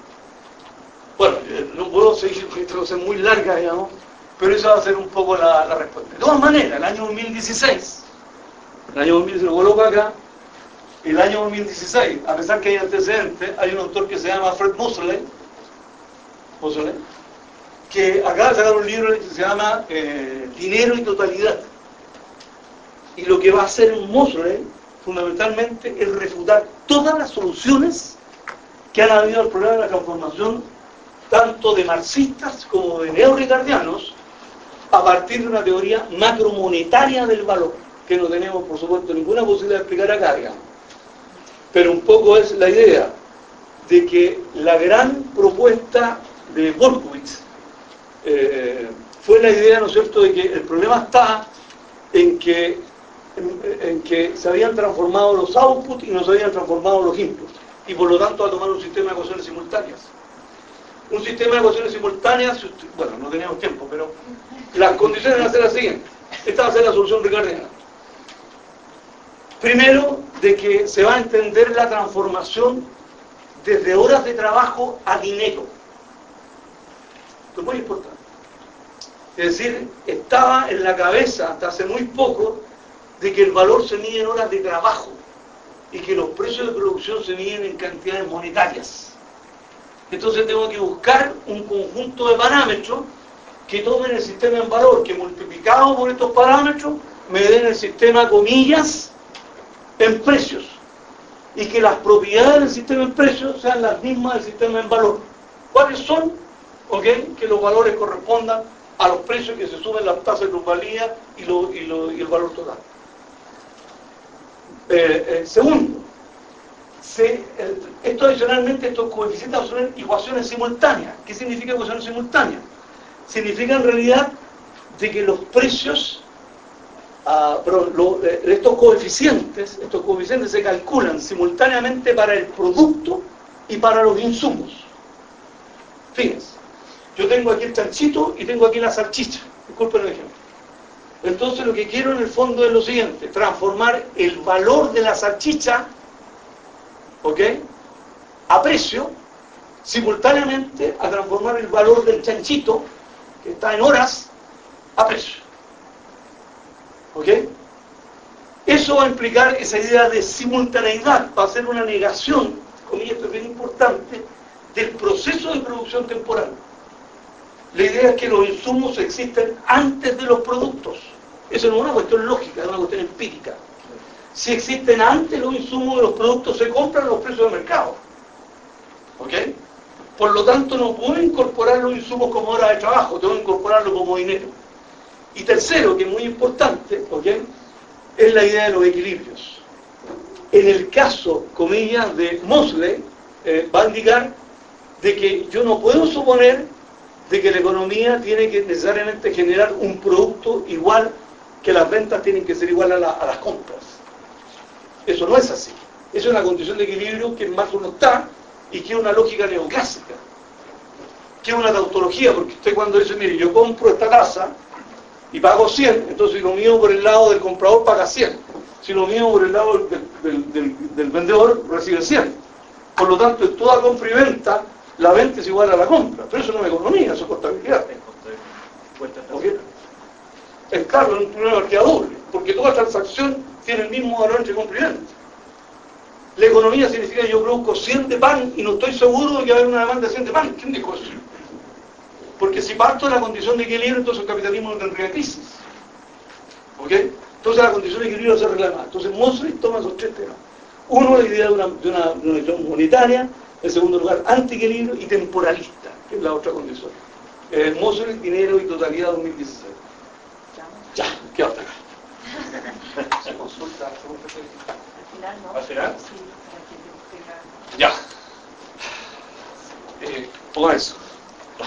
Esperemos ser más eh, miren, ya el tema eh, que íbamos a tocar acá, el tema de la renta de la tierra viene a ser una de la, en la penúltima sección del, Capital, eh, Marx eh, Entonces la idea es que tratemos de desarrollar, sobre todo un tema muy importante para el tema de la distribución de las distintas, la distribución del ingreso, de las distintas clases que aparecen en el Capital. y también es bien importante a mi juicio para explicar también o dar luces sobre la trayectoria que ha tenido la, economía chilena en, el último tiempo, en las últimas décadas. ¿Mm? Eh, entonces, algunas unas láminas para ir apoyándonos con ciertas citas. Entonces, el, tema, la renta de la tierra en la economía política clásica había sido desarrollado previamente por economistas como Smith, eh, Ricardo, Marx en un contexto de una disputa de clases sociales, de las clases sociales de la ascendente burguesía industrial en ese momento versus los terratenientes. Ricardo era el típico representante de la burguesía industrial eh, ascendente versus Malthus, que por ejemplo va a adoptar la, visión de, las clases terratenientes. Marx, en cierto sentido, eh, se va a apoyar, va, a ser parte también del, sentido, progresista que tiene el capitalismo. Por ejemplo, acá va a ser bien crítico con el rol que cumplen los terratenientes en la sociedad. Va a decir, dice, mira aquí, y en, eso va a estar muy en línea con lo que va a tener Ricardo, dice, ni una clase social vive con tanto despilfarro, ninguna reclama como, como hace esta el derecho a un lujo tradicional correspondiente a su posición, sin preocuparse del origen del dinero, ninguna acumula con tanta facilidad deudas sobre deudas y sin embargo se levanta una y otra vez gracias al capital que otros invierten en la tierra y produce sus rentas completamente desproporcionadas a la ganancia que obtiene el capitalista. Vale, con esto vamos. Ya. Entonces, eh, ya, eso Particularmente los que habían dado la forma a la teoría clásica de la renta eh, están en los escritos de Ricardo. Hay dos escritos bien importantes, uno que es con el cual Ricardo se hace, se hace conocido en el ámbito de la economía política, Ricardo era un tipo muy sencillo que le costaba escribir, ¿no es cierto?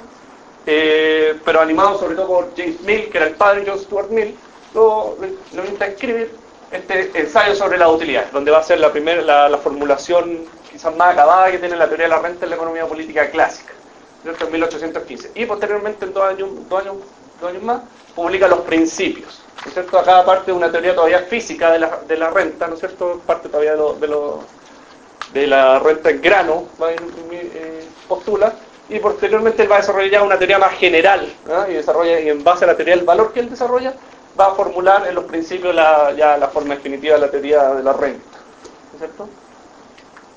Ya.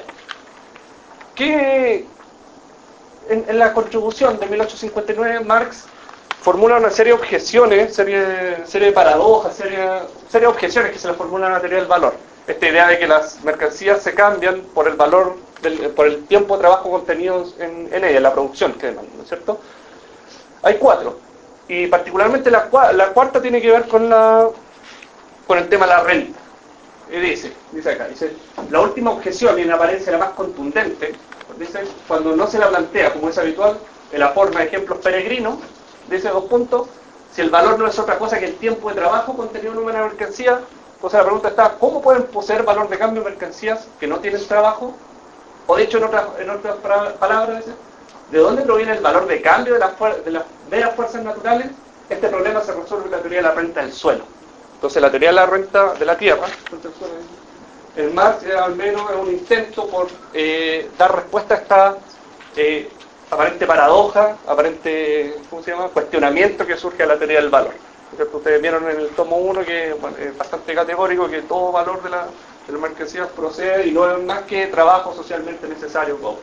Entonces me dice, escucha, entonces mercancías que no tienen, o sea, objetos que mm, aparentemente no contienen trabajo, tienen un precio. Uno va y tendría que comprar. ¿De dónde? ¿Cuál es la ley que gobierna el precio de esas cosas? ¿No es cierto? Eh, entonces, vamos, lo que decimos es, el desarrollo de la teoría de la renta se enmarca dentro de, este esfuerzo teórico de Marx. ¿No es cierto? Ahora, que, ¿dónde está desarrollada la teoría de la renta de Marx? Por ejemplo, en Ricardo, eh, los principios, que es la obra, la obra, la obra cumbre, la obra final que da, que da estructura a la, a la reflexión de la economía política clásica y la, obra de Ricardo, eh, está seguido de la, de la, del capítulo del valor, creo que el capítulo 2 o 3, los que no, no me acuerdo, inmediatamente desarrolla la teoría de la renta. Inmediatamente. O sea, determina todo este precio de las mercancías por el tiempo de trabajo y acto seguido está la, la, teoría de la renta. Sin embargo, en Marx es, fíjense, está el capítulo 1, la teoría del valor, tomo 1, el primer capítulo, y tiene que pasar todo el tomo 1, todo el tomo 2 y el final del tomo 3 para que recién Marx pueda abordar el problema de la renta. Entonces, fíjense todas las mediaciones que hay en el pensamiento de Marx para llegar finalmente a poder plantearse y resolver coherentemente el problema de la renta. En Ricardo mucho más inmediato y va a ser un, un, cuestionamiento que Marx le va a hacer a Ricardo. O sea que acá usted nos ha desarrollado una serie de mediaciones que hacen posible entender racionalmente en el marco de su teoría del valor el, problema de, este, de, estos bienes que, sin contener sin contener eh, trabajo, ¿no es cierto? Sin contener trabajo, tienen un precio. ¿ah? Claro, sobre todo Ricardo estaba muy interesado y lo, declara al principio en el, prefacio de su obra, es entender la lógica que gobierna la distribución entre las clases sociales. Y, lo va más o menos resolver eso parcialmente y satisfactoriamente. Va a tomar mucho, va a ser muy tributario también del desarrollo teórico de Ricardo, lo va a tener siempre en muy alta estima. Eh, sin embargo, siempre haciéndole estas esta objeciones. Eh, entonces es importante, es importante que tengamos claro cuál es el propósito del tomo 3. Un poco el Rafa ya lo, ya lo explicó, pero me interesa, esto está casi al principio. Casi al principio. Dice, en el tomo 3 eh, nos estamos moviendo en esto. Dice, hallar y describir las formas concretas que surgen del proceso del movimiento del capital. Esto está supuesto, del movimiento del capital, considerando, considerando su conjunto. Y eso fue más o menos lo que el Rafa trató de explicarnos en su exposición Dice, las configuraciones del capital, tal como las desarrollamos en este libro, o sea, el tomo 3, se aproximan, por lo tanto, paulatinamente a la forma con la cual se manifiestan en la superficie de la sociedad. O sea, de, la esencia que estamos en el tomo 1, el tomo 2, estamos pasando a la superficie, como están apareciendo, ¿no es cierto? A la superficie de la sociedad. En la acción recíproca de los diversos capitales entre sí, en la competencia y en la conciencia habitual de los propios agentes de la producción.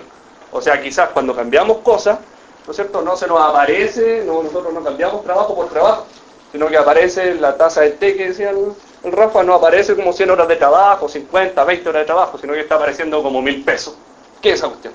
Entonces así aparece la conciencia. Eso es lo que va a tratar de desentrañar el tomo 3, más o menos acercarse a esa forma superficial, a esa forma que aparece en lo inmediato, ¿no es cierto? En la conciencia de los agentes, darle una, una comprensión racional. No es que el el tomo 3 niegue, ¿no es cierto?, las leyes que se desarrollaron previamente en el tomo 1, el tomo 2, sino que en base a esa, esa, racionalidad que está detrás, ¿por qué? La forma, ¿no es cierto? La forma en el pensamiento de Marx es importante, no una cuestión, un, un, aditamento que está puesto ahí externamente, sino que está, está orgánicamente eh, relacionado con la, esencia misma, ¿no es cierto? Entonces acá va a tratar de dar explicación a eso. Importante, este es el propósito del tomo 3. Entonces acá, en este, en este nivel de desarrollo de la, teoría de Marx, está, está abordado el problema de la renta de la tierra. Y, y en particular, en la sección sexta, que lleva por título, dice, y es muy importante, no, no, no solamente por, por erudición, sino que es importante en cuanto al racionamiento que ha desarrollado Marx. Dice, la sección sexta lleva por título la transformación de la ganancia extraordinaria, en eso, en renta de la tierra. ¿No es cierto? Entonces, Básicamente, en, esencia, para Marx, la renta de la tierra es, una forma particular de, ganancia extraordinaria. ¿Dónde está desarrollado esta la ganancia extraordinaria? En el capital, en el tomo 1. En el tomo 1, en el capítulo 10, creo que el, tema de la plusvalía relativa. Eso es importante. Muy importante tener ese, capítulo en consideración cuando hablamos de ganancia extraordinaria, después para poder saltar al, tema de la renta. Entonces, es en esencia eh, ganancia eh, extraordinaria. Entonces, siendo ganancia extraordinaria, la pregunta es, ¿cómo esta? ¿Cuáles son las condiciones que se deben de, dar para que devenga, de, deviene renta? Realmente deviene un pago a un tipo que, que detenta un título de propiedad, ¿no que no participa en la producción.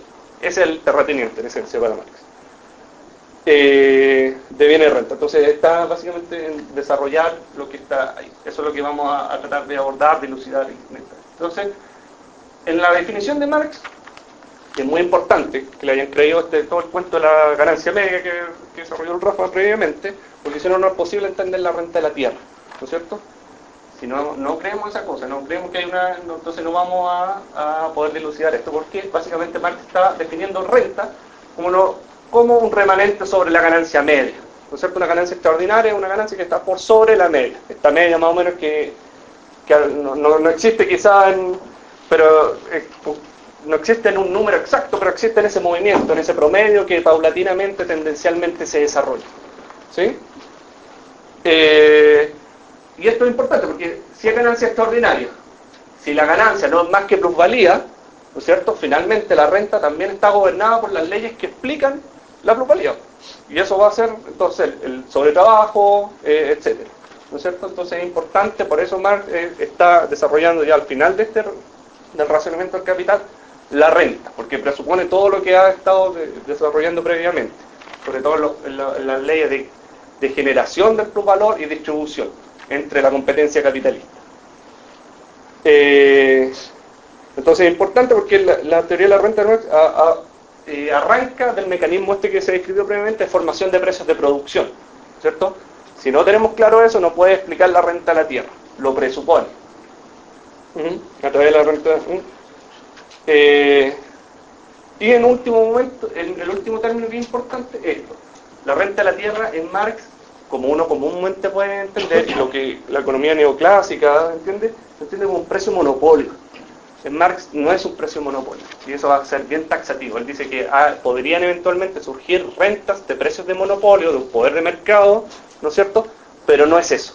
Acá en este nivel no es eso, y lo va, a ser bien taxativo. Entonces no es que el tipo pueda tener un poder de mercado para, poner un precio por sobre, por sobre el nivel de mercado. Es, eh, dadas las, leyes de la competencia, de la interacción de capitales, ¿no es cierto?, que compiten por una parte de la plusvalía, ¿no es cierto?, cómo surge una ganancia extraordinaria que eventualmente viene en un pago constante a un tipo que no participa en la producción. No es, no es precio de monopolio.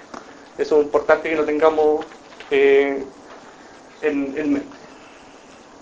Ahora, eh, ¿qué, supone? Porque rentas, dice Marx, eh, no es exclusivo del capitalismo. Hay renta, eh, particularmente renta a la tierra, que son anteriores. Como por ejemplo, hay otras categorías del capitalismo que también son anteriores. Como podría ser la tasa de interés, acá no lo desarrollamos, pero tasas de interés que son anteriores también al... Pero ¿cuál es la, cuál es la categoría, la característica específica que una vez que, el capitalismo se hace el, modo de producción dominante, que, toma la renta, como podría ser la tasa de interés, cuál es la ley que gobierna la tasa de interés una vez que el capitalismo se, se, instaura como el, régimen de producción dominante, ¿no es cierto? Entonces, la, entonces hay que renta capitalista de la tierra, ¿no es cierto? Presupone ciertas cosas, que está acá, que está acá que básicamente que, bueno, uno, que el, modo de producción capitalista es el dominante en la sociedad.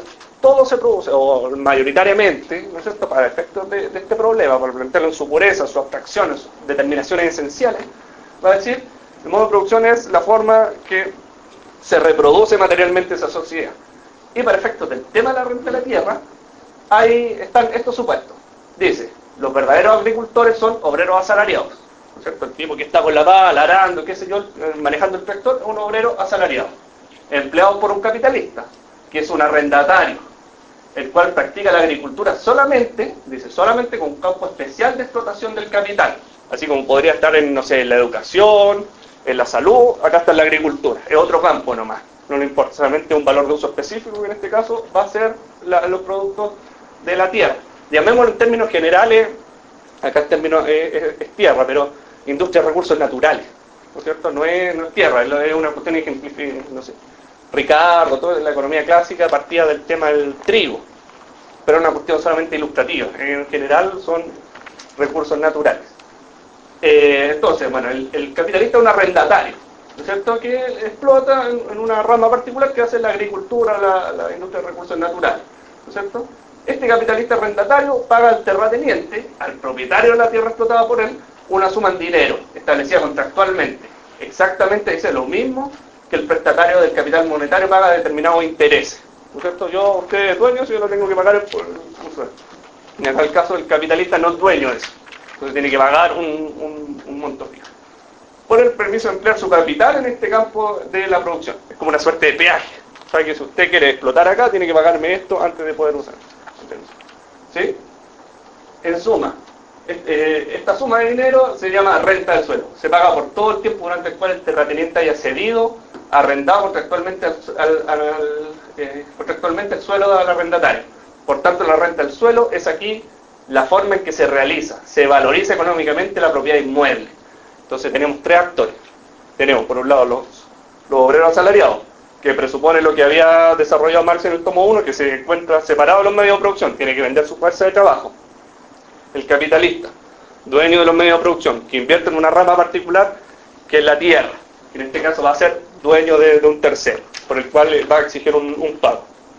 ¿Sí? Hasta ahí son los tractores, como está desarrollando la, historia que, vamos Después vamos a ir viendo cómo se desarrolla esta historia. Eh, y acá Marx advierte que hay ciertas dificultades para tratar la renta, de las cuales hay que abstraerse. En primer lugar, cuando el, capitalista paga por el uso de la tierra, eh, aparece mezclado ese pago con otros con otro conceptos, que de repente aparecen todos bajo el, rubro renta, pero no son renta en estricto sentido. Uno podría estar pagando, por ejemplo, por, por instalaciones que están ya, edificios, por ejemplo, que están incorporados a la tierra. De ahí está pagando un interés, ¿no es cierto? Sobre el, sobre el derecho de uso de la tierra está pagando un interés, ¿no es cierto? Entonces hay dos cosas, hay la renta propiamente de la tierra y un interés. Y formas precapitalistas de renta, que también podrían estar metidas ahí. Entonces dice, sabe que hay que tener cuidado con esas cosas. Para en su, pureza el problema es este, ¿no es cierto? Entonces, el tipo podría, eh, insisto, podría estar varios, varios conceptos estar solamente bajo un nombre y responder a lógicas, a dinámicas distintas, ¿no es cierto? Uno un interés, una renta no capitalista, separado de la renta capitalista de la tierra propiamente tal. Ya. Dentro de la renta, ya planteado esto en su pureza, ¿no es cierto?, en, sus determinaciones esenciales, sus características que nos interesa eh, tratar en, esta, en, este problema, eh, Marx distingue dos tipos de renta que se generan en el capitalismo. Uno que va a ser la renta absoluta eh, y la renta diferencial. La renta diferencial va a ser propiamente tal la que desarrolló la economía, la economía política clásica, ¿no es cierto? Esta, y no trató la renta absoluta. Marx va en, un segundo término va, a decir que también hay una renta absoluta. Lo vamos, lo vamos a desarrollar. Marx, eh, perdón, Ricardo entendía renta diferencial básicamente como aquella parte del producto de la tierra que se paga al terrateniente por el uso de la energía originaria e indestructible. ¿No es cierto? ¿Cuál es el problema? va, a plantear eh, Ricardo y Marx se va a hacer parte también de lo va a compartir. es que la tierra la Tierra tiene eh, una condición de producción no reproducible y heterogénea. Tiene, por lo tanto, distintos niveles de fertilidad. Entonces, un mismo, un mismo por ejemplo, un mismo eh, retroexcavadora, ¿no es cierto?, en una mina chilena, saca un, tonelaje distinto de cobre que una misma, la misma maquinaria en Australia, ¿no es cierto?, en una mina de cobre en Australia y esa condición el, capital no la puede reproducir. Esa cuestión que está ahí. Eh, entonces actúa sobre condiciones de producción que no son eh, reproducibles. Va a decir, va a decir, va a decir la economía política clásica y, y se va a hacer parte de eh, Marx de esta, de esta problemática. Entonces, ¿qué es lo que, qué es lo que pasa, ¿no es cierto?, con este, con este problema de fertilidades. Se instala una una heterogeneidad estructural de tasa de ganancia en una misma rama. ¿No es cierto? Distinto, los mismos capitales, los, mismos trabajadores, con las mismas cualificaciones, una misma tecnología, arroja productos distintos. Y no porque en, una, en uno sea más flojo, en otro sea una maquinaria más vieja, obsoleta, qué sé yo, sino son los mismos. Abstrayéndonos de eso, las distintas fertilidades arrojan distintos productos y por tanto se traducen en una heterogeneidad de tasa de ganancia. Fíjense que el problema acá, en lo que desarrolló el Rafa, eran, eran eh, diferencia de tasa de ganancia entre distintas ramas. Acá estamos hablando de una rama en particular, ¿no es cierto?, que, que genera esto. Esta es una condición que podría darse en otra rama de la, de la, de la producción, el capital industrial. Salvo con, la, con el problema acá, eh, que en dicha rama las ganancias extraordinarias, las diferencias de productividad son temporales. ¿Por qué? ¿Por qué serían temporales en una rama de la, de la industria y no, en la agricultura? ¿Por qué podrían pensar? Ya lo dijimos. ¿Ah? ¿Por qué? Por la competencia, por la tecnología. Claro, efectivamente. Si yo estoy produciendo, por ejemplo, con un computador, un Pentium 4, un Pentium 2, ¿no es cierto? Yo podría cambiarlo mañana a un 5 y igualarme al tipo que produce más productivamente con el Pentium 5, qué sé yo. ¿No es cierto? Eso no puede eso no pasa en la, agricultura. No puede el tipo, sabe que mi, tierra es menos fértil, sabe que voy a producir una tierra más fértil y lo voy a igualar. No, no pasa. Hay una, y por eso hay una heterogeneidad estructural que se, se, se manifiesta en tasas de ganancia diferentes. Eh, y es permanente, es una situación permanente. No una cuestión, claro, en las ramas industriales podrían haber eh, heterogeneidad de, tasas de producción, y las hay en la, en la práctica, pero son tendenciales. No da para que surja un pago permanente dentro de esa rama un tipo que detenta una mejor, una mejor tecnología. Simplemente van a aparecer competidores, lo van a ir, se van a ir superando, qué sé yo. Esa va a ser la, lógica. Eh, entonces una condición eh, no reproducible por el capital, no puede reproducir la voluntad. Puede mejorarlo, puede atenuar esta cuestión y después también lo vamos a ver. Eh, se puede, tiene cierta lógica, pero en, principio sería este, este el problema. Entonces, ¿cómo el, problema va a ser que las ramas industriales, ¿no es cierto?, eh, eventualmente habiendo heterogeneidad de producción, de técnicas productivas, el precio de producción, este, este, este que desarrollaba el Rafa, de un capital que invierte y saca un producto, eh, va a estar dado por las la, empresas, las unidades de capital que operan con la tecnología, la tecnología promedio, la predominante. El tipo que, el tipo que actúa con una, con una productividad menor simplemente no va, a tener una, ganancia menor. En la, agricultura al contrario, al no poder reproducirse estas condiciones de producción, el precio de producción va a ser dado por el capital que invierte, que invierte en tierras menos fértiles. Ese va a ser el precio de, producción regulador. O sea, ese tipo que, que, invierte en esas condiciones de menor productividad, fija el precio. Y todo lo de acá, los que tienen una mejor productividad, van a tener una ganancia extraordinaria, un plus ganancia, va a decir Marx. ¿No es cierto? Este va a tener la ganancia media, por ejemplo, si la ganancia era un 50%, como decíamos de aquí para abajo van a tener 60, 70, 80, 100, qué sé yo. ¿No es cierto? En función de la mayor productividad. Considerando que todos tienen la misma tecnología, el mismo capital, los mismos tipos de trabajadores, todos, etc. Todo lo demás contando. Eh, ya, ese va a ser el principio. Ahora bien, Marx en esta nos estamos moviendo siempre el tema de la renta diferencial, distintos distintas tipos de fertilidad para un mismo, eh, para, las tierras, ¿no es cierto? Eh, distingue dos, dos tipos de renta. Uno va a ser la renta diferencial tipo 1, ¿no es cierto? Eh, y la, la, la renta diferencial 1. ¿Qué es la renta diferencial 1? Dice Marx.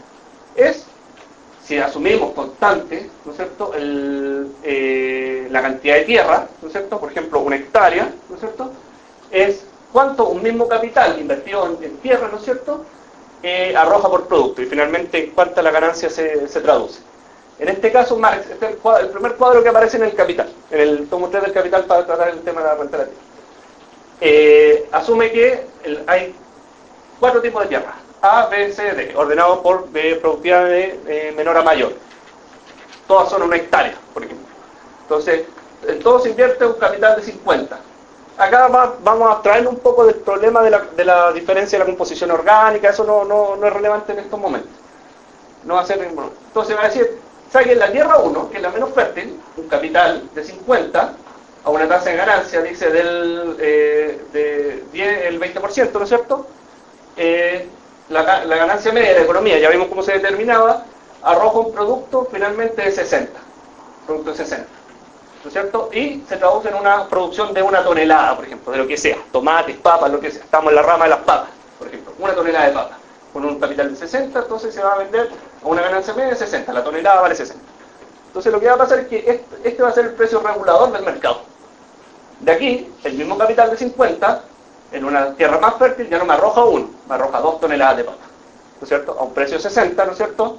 2 por 60 me arroja un producto total en valor, ¿no es cierto?, en precio de producción de 120. Lo que pasa es que el capital eh, original debería haber vendido 60, me está vendiendo 120, entonces tenemos una ganancia de 10 y una renta, ¿no es cierto?, que va a ser superior, ¿no es cierto?, 60 de 60, acá va a estar, la renta. La primera no arroja renta, lo que no significa que no arroja ganancia, arroja ganancia de 60, ¿no es cierto? Y después va a ir arrojando cada vez más ganancia. De acá esta ganancia es 70, ¿no es cierto? De lo cual la ganancia media es 10 y el resto es renta. Una ganancia extraordinaria, ¿no es cierto? 60 sobre 50, o sea, esta va a ser 70 la ganancia total, sobre 50 arroja por dos, bueno, es un porcentaje superior al 20% que estaba arrojando el primero. Y así sucesivamente, ¿no es cierto? ¿Es nítido más o menos el cuadro, no? Este, este va a ser. Esta va a ser la lógica. Distinto, distinto, el mismo capital sobre una misma superficie de tierra arroja productos distintos que van a ser dados, cuyo precio de producción regulador del mercado lo va a dar la tierra de peor calidad. ¿Por qué no, por qué no se nivela al mejor, por ejemplo? Porque es una condición de producción no reproducible, la tierra, la, calidad de la tierra. Eso no, no, lo puede, no lo puede manejar a voluntad el capital. Esa va a ser la base, y así sobre esa base desarrolla la economía política clásica el problema de la renta de la tierra. Esta va a ser la disputa clásica que tiene Malthus con Ricardo. ¿Sí? Ahora bien, lo que va a decir Marx, hay también un segundo, tiempo un segundo tipo de renta diferencial, la 2. ¿Qué, es lo que es la renta diferencial 2? Dice, parte de la base de la diferencia de fertilidad que tiene la Tierra, eh, sin embargo, deriva de la intensificación de la acumulación de capital en una, en una misma proporción de tierra. O sea, ya no se van a ir a acumular, no se van, no se va a invertir 50, sino una segunda inversión de 50 en la misma tierra que podría, podría dar retornos crecientes, decrecientes o constantes, dice Marx.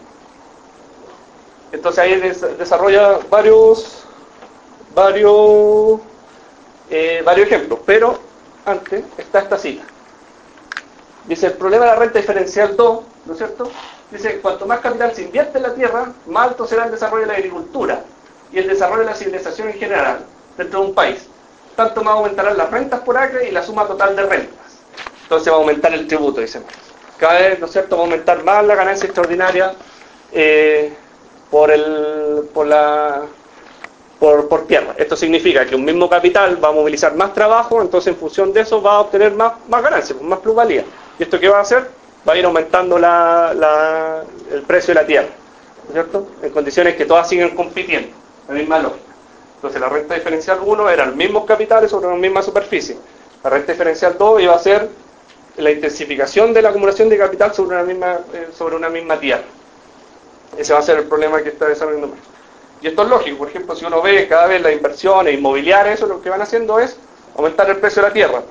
Básicamente porque está aumentando la inversión de capital y la posibilidad de extraer trabajo eh, sobre trabajo en función de una misma, de una misma cantidad de tierra. ¿No es cierto? Eh, entonces, bueno, en, función de esto, eh, Marx, desarrolla tres casos. Uno el caso de productividad eh, creciente, decreciente y creciente de, la, de, la, de las inversiones adicionales de capital sobre un precio de producción constante, creciente o creciente. Después lo vamos, a, vamos a tratar esto porque yo creo que para el caso de la economía chilena, este resulta quizás ser el más relevante para instalar las lógicas de acumulación, las trayectorias de la acumulación capitalista que, que se han dado en el último tiempo. Quizás este sea mucho más importante. Piénsese, por ejemplo, en las inversiones de capital en la minería. Cada vez que se intensifica más, se han ido agotando las leyes del mineral. Entonces ha ido cayendo la productividad del trabajo en la minería. ¿Por qué? ¿Son más flojos los trabajadores? No. ¿Es, más, es peor la tecnología? No. Simplemente porque, claro, se va agotando el recurso natural en estas condiciones del, de, que describe Marx. Disculpa, ¿Sí? en el cuadro anterior debería decir constante ahí arriba, ¿no? Creciente, creciente. Ah, claro, claro, son tres, claro. Creciente, creciente, constante. O constante, claro, exacto. Sí. Productividad constante son los tres casos. El cruce de tres casos, es decir, las tres diferencias de productividad, tres diferencias de precio de producción, dan nueve casos distintos. Que Marx va a desarrollar la, no, no vamos a entrar en detalle porque en verdad es bien, es como, eh, no, desarrolla, qué sé yo, cómo, cómo se mueve el, el, tema, el, la renta total, la, la destrucción de la renta, pero es básicamente ese el problema que está planteando. Eh, ahora bien, hay un problema. Eh, hay un segundo tipo de renta que Marx va a desarrollar, eh, que se llama la renta absoluta, y esta no había sido considerada por la economía, la economía política clásica. ¿Qué pasa? mientras la renta diferencial, como lo estamos entendiendo, es una diferencia de tasa de ganancia dentro de un mismo sector, la renta absoluta intersectorial, ¿no es cierto? Es una, perdón, la renta absoluta es una ganancia eh, eh, entre distintos sectores de la, de la economía, ¿no es cierto? El capital, para Marx, por ejemplo, el, el... ¿De la economía o de la agricultura? Perdón, ¿cómo? ¿De la economía o de la agricultura? De la agricultura. La agricultura va a mostrar una tasa eh, distinta al resto, en este caso mayor. Por eso una diferencia. No, porque dijo de la, de la economía. Estamos hablando, estamos en el ámbito agricultura. Claro, pero ahora, ahora, ojo. Primero, el tema de la renta diferencial era dentro de la rama de la agricultura. Sí, sí, sí. ¿Sí? El capital menos productivo ganaba la, la tasa de ganancia media. ¿No es cierto? Y los menos productivos hacían una ganancia extraordinaria. Que era el problema, era este hacían una ganancia extraordinaria. Este se quedaba con 10, que era el 20%, 50 al 20%, y no tenía renta. Acá al contrario, acá hacía una ganancia de 10, de 70, si le restábamos 10, que era la ganancia del 20% sobre los 50, teníamos una renta del 60. Entonces ahí el terrateniente le puede decir, ¿sabe que usted quédese con 10 y yo me quedo con 60? Y ese es el eventual pago que va teniendo el terrateniente. Acá también. Entonces el terrateniente, que es dueño de tierras más fértiles, tiene eventualmente un pago mayor. Ese va a ser el pago que va a reclamar el terrateniente. Ojo que ahí hay también un espacio para, para conflicto entre las clases. Se sabe que eh, eh, no si es cierta cuánto, la, eh, cuánto va a ser la rentabilidad, cuánto va a ser el producto, entonces puede haber ahí un espacio de, que en verdad que esta ganancia extraordinaria quede en manos del capitalista y no pase totalmente al terrateniente. Entonces después el terrateniente, oh, sea que usted está ganando más, y que lo voy a subir el arriendo. Sino mientras, siempre, mientras la tasa de la ganancia media, el capital debería ser indiferente de quedarse o no en esa rama. ¿Verdad? Ese va a ser el problema. ¿no es cierto? Le podría dejar siempre 10 acá y acá va a ir aumentando. O llegar a alguna, algún tipo de negociación, que va a ser el tira y afloja que eh, distingue Marx. Por eso, por ejemplo, cuando se intensifica la, la, acumulación de capital en la tierra, esa tensión entre terrateniente y capitalista se exacerba. Y fíjense que porque la inversión de capital, una vez que expira el contrato, queda, queda adherida a la tierra. Entonces, pues el capitalista, cuando arrienda esa tierra, te va, va a arrendar por la diferencia de productividad y por el capital que está invertido ahí. Entonces se va a agregar, por ejemplo, la tasa de interés. Entonces no solamente va a estar ahí metido el, tema del, de la ganancia extraordinaria producto de distintas fertilidades, sino también por capital que se, podría incorporar. Entonces ahí hay, un poco de tensión que va, va, a poner de manifiesto Marx y el cuesta también estaba en, la teoría de la renta clásica. Ya, entonces, ¿cuál es el problema? ¿Cuál es el problema que, por ejemplo, ustedes detectan acá en este cuadro? ¿Cuál es el, problema que ustedes detectarían en ese cuadro? ¿Cuál es la renta que potencialmente podría cobrar el terrateniente, el dueño de la tierra, de la tierra A? ¿Cuánto podría cobrar ese tipo? Si estamos diciendo que la, renta requiere la ganancia extraordinaria, de lo contrario, ¿no es cierto? Tendría... Bueno, en fin, ¿cuál es el problema? ¿Cuál es el problema que ustedes detectarían en esa situación? ¿Ah? ¿Cuál es el problema que detectarían? Que no hay renta. No hay renta. Y si no hay renta, ¿qué pasa con el pago que podría reclamar el terrateniente? No hay pago, tiene que salir de la ganancia completa, porque el capitalista, si no obtiene la ganancia media, el productor no claro, estaría dispuesto a, a invertir en esa tierra. Efectivamente, ese es el problema. Dice Marx, sabe que en verdad hay una cuestión que la economía política clásica está haciendo abstracción y es crucial, que es la propiedad. ¿Sabe qué? ¿Por qué este último gallo va, a regalar, va a ceder gratuitamente el uso de su tierra? ¿Por qué? Si acá, ¿me, entienden o no? Si no, si, claro, si yo le cobro de estos 10, le digo, ya sabe que págame 5 de estos 10, no, pues sabe que no voy a producir acá. No, no, no es rentable esa cuestión, pues las condiciones de esta rentabilidad media. ¿No es cierto? Que estamos asumiendo, acuérdense que partimos del supuesto de capitalistas que se mueven de una rama a otra, ¿no es cierto? Pueden migrar de una rama a otra libremente, nada lo ata que pueda invertir estos 50 ahí. Entonces, básicamente lo que dice Marx es que la, teoría de la renta de clásica, ¿no es cierto? Ricardo, los, economistas clásicos, en esta forma la renta diferencial, se abstrae de un problema crucial que es la propiedad de la tierra. Y la propiedad de la tierra en este, en este caso significa un obstáculo, un obstáculo a la inversión del capital. ¿No es cierto? Entonces, antes de, acá no hay obstáculo, dice Marx. Acá básicamente el capital fluye de un, de un, lado a otro, de una tierra a otra, sin problema, ¿no es cierto?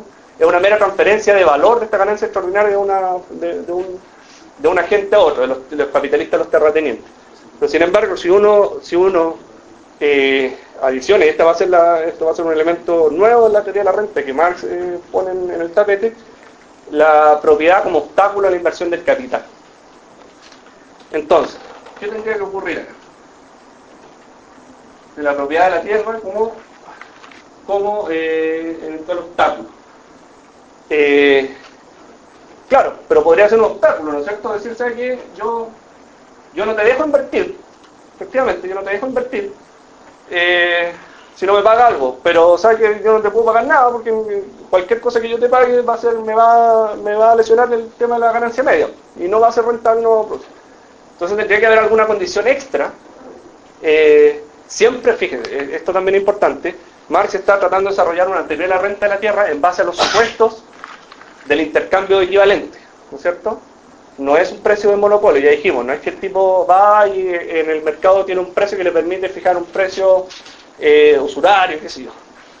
Usurero, eh, entonces tendría que haber una condición extra, ¿no es cierto?, que permitiría que una vez estableciendo un, un, un, obstáculo en la inversión de capital, permitiría generar una ganancia extra en comparación con el resto de los sectores de la economía que me permitiera pagarle al terrateniente por el uso de la tierra. ¿Cuál es el, cuál es ese elemento? ¿Se acuerdan cuando desarrollamos acá el tema de, las diferencias de las tasas de ganancias sectoriales distintas? ¿Cuál era el problema? ¿Cómo, ¿Cómo estaba en función, asumiendo que hay una tasa de plusvalía constante, cuál era la razón que daba que un capital este era 80 versus 20? ¿Se acuerdan? ¿Cuál era qué, posibilitaba eso? ¿Sí? Tiene que haber un tiene el capital que se invierte en en ese sector tiene que ser en, promedio, tiene que movilizar más trabajo vivo, proporcionalmente más trabajo vivo por unidad de capital que invierte. Entonces tiene que tener una, una composición orgánica menor, ¿verdad? Tiene que tener entonces en consideración, sí, eh, y eso va a posibilitar que el valor de esa rama sea mayor al precio de producción. Entonces ahí podría abrirse una eventual, una, posibilidad, ¿no es cierto?, que puede o no puede devenir en, renta de la tierra, eh, ganancia extraordinaria. Entonces la condición son dos, dice Marx. Uno, la propiedad de la tierra como obstáculo a la, inversión de capital y que se ejerza ese, ese derecho. Pero no basta con eso. Tiene que también ese derecho ejercerse sobre una rama, y en este particular va a ser la, la, tierra, que muestre una composición orgánica del capital, menor que el resto de la economía. Entonces, en función de eso, esa rama va a tener una, tasa de ganancia mayor que el resto de los sectores, ¿cierto? Eh, que eh, sujeta a esta, ley, de, a, la, competencia, a la ley de los intercambios equivalentes, cambiándose por el valor, ni más ni menos, me podría dar una tasa de ganancia mayor, que el terrateniente podría apropiarse, ¿no es cierto?, como derecho al, uso de su tierra. Entonces, estamos estos dos elementos, la propiedad de la tierra como obstáculo de la inversión de capital y la menor imposición orgánica del capital como condición necesaria. necesaria. Dice la renta absoluta, Marx dice, el remanente de valor sobre el precio de producción o una parte de él fíjense que va a haber un valor, un precio de producción por acá, ¿no es cierto? Al tener una, composición orgánica del capital menor a la de la economía, si, no hubiese ese obstáculo, ¿no es cierto? Esta rama cedería trabajo, cedería plus valor al resto de la, de rama. Pero como está este, este, este obstáculo, puede fijarse un precio igual al valor. Y la renta iría en, en, este, en esta diferencia. ¿No es cierto? Podría fijarlo acá, por ejemplo igual estar cediendo resto del trabajo, eh, de sobretrabajo para el resto de la economía y aún así obteniendo una, ganancia extraordinaria. Incluso en los capitales que son menos productivos dentro de esa rama. ¿Entienden? Entonces, aún siendo menos productivos, estando en la tierra A, por ejemplo, en esta tierra menos fértil, ¿no es cierto? Eh, podría obtener una, ganancia extraordinaria siempre que se ejerce este, muestre la rama, la, agricultura, una, una composición orgánica menor que el promedio de la economía y los terratenientes ejerzan ese, ese, ese poder de ese poder de ese poder de del derecho propiedad ¿Sí? Entonces, hay un, hay un tema acá, hay un tema. Hay un tema. Eh, hay un cuestionamiento también a este, a este el tema de la renta absoluta. Hay marxistas, ¿no es cierto? Ah, espera. Entonces, acá la pregunta, el, paso anterior. Ya, siendo condición el problema de la composición orgánica, menor ¿Por qué, la agricultura o la, industria de recursos naturales eh, tendría que mostrar una composición orgánica menor? que el resto de los sectores. ¿Por qué? ¿Qué razón debería haber por eso? ¿Habría alguna razón para ese? ¿Se le ocurre alguna, alguna razón? ¿Por qué? Dice Marx, ¿por qué tendría que darse eso? Eso es lo que empezamos a discutir. Y acá, acá ya estamos en un nivel mucho más empírico, mucho más contingente histórico que en el caso de la renta, que la renta diferencial. Por eso ese Marx la, renta absoluta es,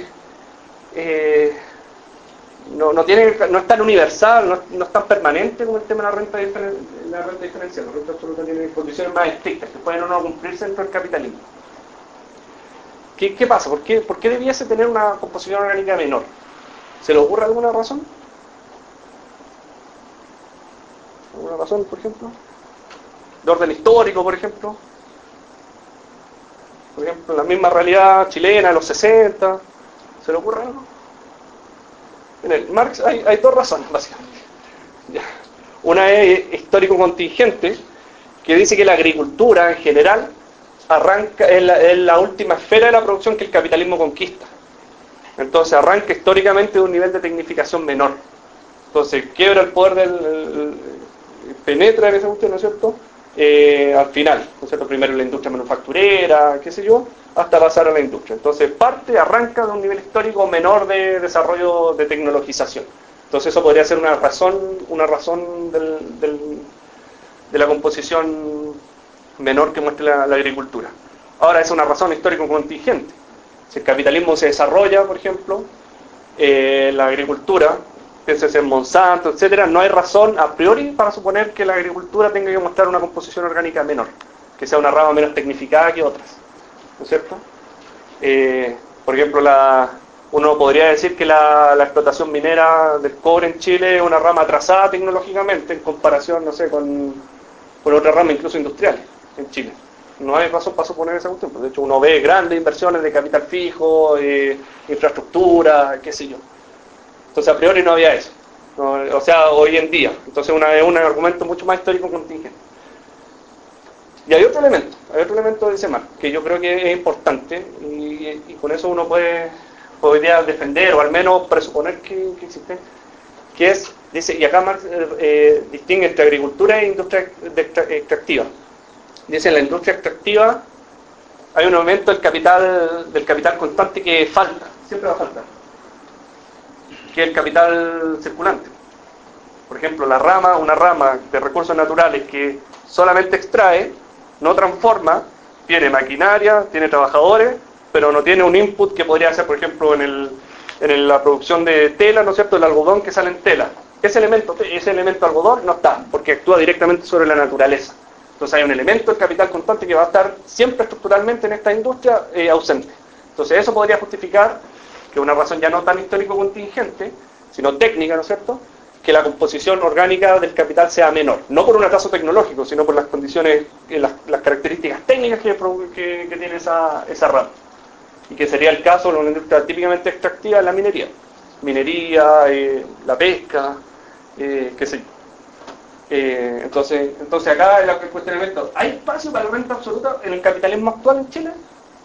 Acá hay algunas cifras, eh, son hipótesis nomás, son acá, eh, tomados de la, de la, contabilidad nacional. Acá hay como uno podría aproximarse a la composición orgánica, es la razón del, del consumo capital fijo más el consumo intermedio, partido de las remuneraciones, que podría ser este, este C partido B, ¿no es cierto? acá hay un problema con los stocks nuevamente, pero básicamente tomamos el, consumo de capital fijo más el consumo intermedio, partido por las remuneraciones. Entonces aquí tenemos distintas ramas agropecuarias, ¿no es cierto? Entonces acá, por ejemplo, si uno compara la, en distintos años, no, una serie propiamente tal, hay que, mirarlo así en, un año. Es un problema de conversión, pero uno podría ver acá, por ejemplo, en 2015, ¿no es cierto? la, agricultura, ¿no es cierto? Eh, la, industria forestal y la pesca, ¿no es cierto?, muestran un coeficiente, ¿no es cierto?, menor que podría ser, por ejemplo, el de la manufactura, ¿no es cierto? Entonces significaría que si el dueño de esta rama, de la, de la tierra, ¿no es cierto?, de esta rama, ejerciera su poder de compra, el valor de esa cuestión estaría asumiendo una, una, una tasa de plusvalía igual para todas las ramas, ¿no es cierto?, podría arrojar un valor por sobre su precio de eh, producción. Para la minería, claro, acá es, más ambiguo el tema, ¿no es cierto? Eh, 5,9, pero aún así, por ejemplo, si uno lo compara con la manufactura, está por debajo. Imagínense, hermano. Y, en, el tema de la minería, por ejemplo, en Chile, la contabilidad nacional está integrado con el proceso de transformación también. Entonces hay también un elemento de transformación que está un poco tirando para arriba, podría estar tirando para arriba ese coeficiente. Eh, y otra rama de la transformación, por ejemplo, la, industria de la electricidad y agua, ¿no es cierto?, muestra una composición orgánica muy alta, ¿no es cierto? Entonces, efectivamente, podría haber espacio, al menos hipotéticamente, para la existencia de esta, esta, renta, esta renta absoluta, en términos de Marx. La, cosa es más ambigua, ¿no es cierto?, cuando acá tomamos solamente ratios de valor, o sea, de precio, ¿no es cierto?, en, precio, en, valor monetario corriente. Total de consumo, el consumo de capital fijo a precio corriente, el consumo intermedio y las remuneraciones. Un tema un poco más ambiguo cuando uno, en vez del el, denominador, toma el tema de, la, de las remuneraciones, sino el número de trabajadores. Entonces, el total del monto total de capital consumido versus el, trabajadores, número de trabajadores. Acá la cosa ya es más ambigua. Tal vez uno tendría que hacer alguna hipótesis, trabajar un poco más, ciertos sectores que muestran un potencial para la existencia de renta absoluta. Entonces habría que trabajar un poco más. Pero al menos esas son, son algunas hipótesis que uno podría ir trabajando para, explicar este, el tema de la, de la renta absoluta. Eh, ¿Qué más? Ah, bueno, entonces va, ya desarrollamos la ley de la renta, ¿no es cierto? La, renta diferencial, sus distintos tipos y la renta absoluta, discutiendo más o menos que el, alcance no es tan universal originalmente como Marx le da la, a la a la renta diferencial. 15 minutos. 15 minutos, ya, vamos, estamos terminando. Eh, no hemos resuelto todavía el problema del precio de la tierra. El precio de la tierra. Entonces, ¿qué es el precio de la tierra? ¿Qué se le ocurre? ¿Qué vendría a ser el precio de la tierra? Ya sabemos que el, capital, el, terrateniente, ¿no es cierto?, cobra en función de la ganancia extraordinaria que logra la explotación de capital en esa rama en particular, que podría ser por vía o mayor composición orgánica del capital, ¿no es cierto?, y el derecho al el, ejercicio del derecho de propiedad o las diferencias de fertilidad de productividad que, tiene la tierra. En primer lugar, para Marx, ¿no es cierto?, dice, Marx dice, y por eso está desarrollado al final este, este problema del capital, en el capital. Dice, la, la de la tierra es una forma fetichizada, es quizás la forma más, más cosificada que aparece en las relaciones de producción bajo el capitalismo, bajo esta lógica, ¿no es cierto? Y en, términos sencillos, el precio de la tierra corresponde al valor de la renta capitalizada a la tasa de interés del mercado. Y es taxativo en decir que la, inversión, la compra de terreno, no es capital, bajo ninguna circunstancia. Aparece en la, conciencia habitual, como decíamos al principio, en el, objetivo del, del tomo 3, aparece en la conciencia habitual de los agentes de la producción como capital, pero no es capital, es solamente un derecho a obtener rentas, ¿no es cierto?, eh, sin intervenir en la producción. ¿Qué va a pasar?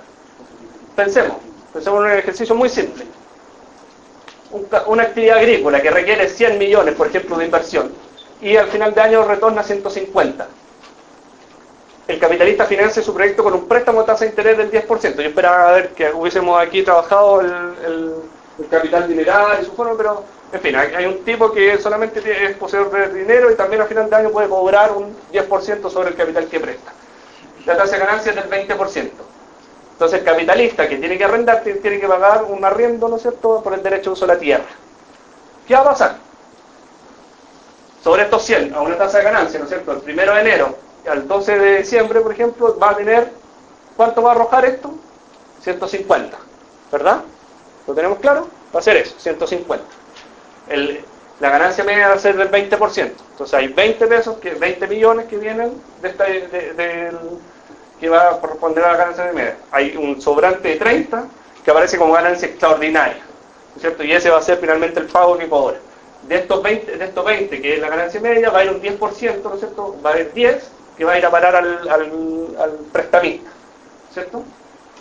Entonces vamos a tener este esquema un valor de 50, de 100 que se invierten en esa, en esa rama particular, vamos a tener una ganancia normal de 20 pesos, de 20 millones, ¿cierto? De los 50 20. Y una ganancia extraordinaria de 30. Esta se separa, ¿no es cierto?, en una ganancia empresarial, el tipo que invierte y que, eh, que, organiza el proceso productivo y explota directamente a los trabajadores, de 10, que va a ser una ganancia empresarial. Es como lo que los sueldos que cobraría que correría la plana ejecutiva de, de Cencosud, el, etc. Y los prestamistas, que le, prestaron para llevar a cabo los procesos. Y la ganancia extraordinaria es directamente renta. Entonces, en, en, la conciencia habitual de los agentes de producción, esto es lo que uno ve. No ve esto, uno ve finalmente esto. ¿Cierto? Y así aparece. Cada agente de la producción demanda esto. Entonces, renta. La renta renta. Es importante que tengamos este, este, este, este entonces el precio de la tierra, ¿qué es lo que es el precio de la tierra entonces? Bajo esta lógica, ¿qué pregunta tenemos que hacernos? Dice Marx, dice, ¿cuál es el monto de un capital que al 10% de interés anual rendiría 30 pesos cada año? ¿No es cierto? O sea, esos 30, ¿cuál es el valor subyacente de un capital que me generaría eso al 10%? ¿Alguien tiene la respuesta? 300. ¿No es cierto? Así es simple. ¿Existen esos 300 no, no existen? Es solamente un capital nacional, ¿no es cierto? Eso. Si yo fuese el dueño de la tierra, ¿cuánto me desearía, a cuánto vendería eso? A 300, ¿no es cierto? A la tasa de interés. Fíjense, si baja la tasa de interés, va a subir, va a subir el precio de la tierra. Si sube la renta, por ejemplo, ¿qué va a pasar con la, tasa de interés? Va a subir. ¿Qué pasa si el proceso productivo que opera sobre esa tierra se va a las pailas? Va a bajar, no, no el precio de la tierra. Entonces va a ser también una categoría derivada del proceso de valorización del, capital en esa rama particular. No va a haber tampoco pago al interés y no va a haber plusvalía. Entonces es importante que también de repente hay, tesis que dicen, no sé, la, sujeción del, capital financiero que somete al capital productivo. O sea, que toda esta cadena de pago está sujeta al éxito de la valorización del capital en el proceso productivo.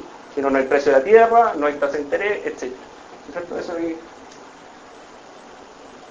¿Alguna idea?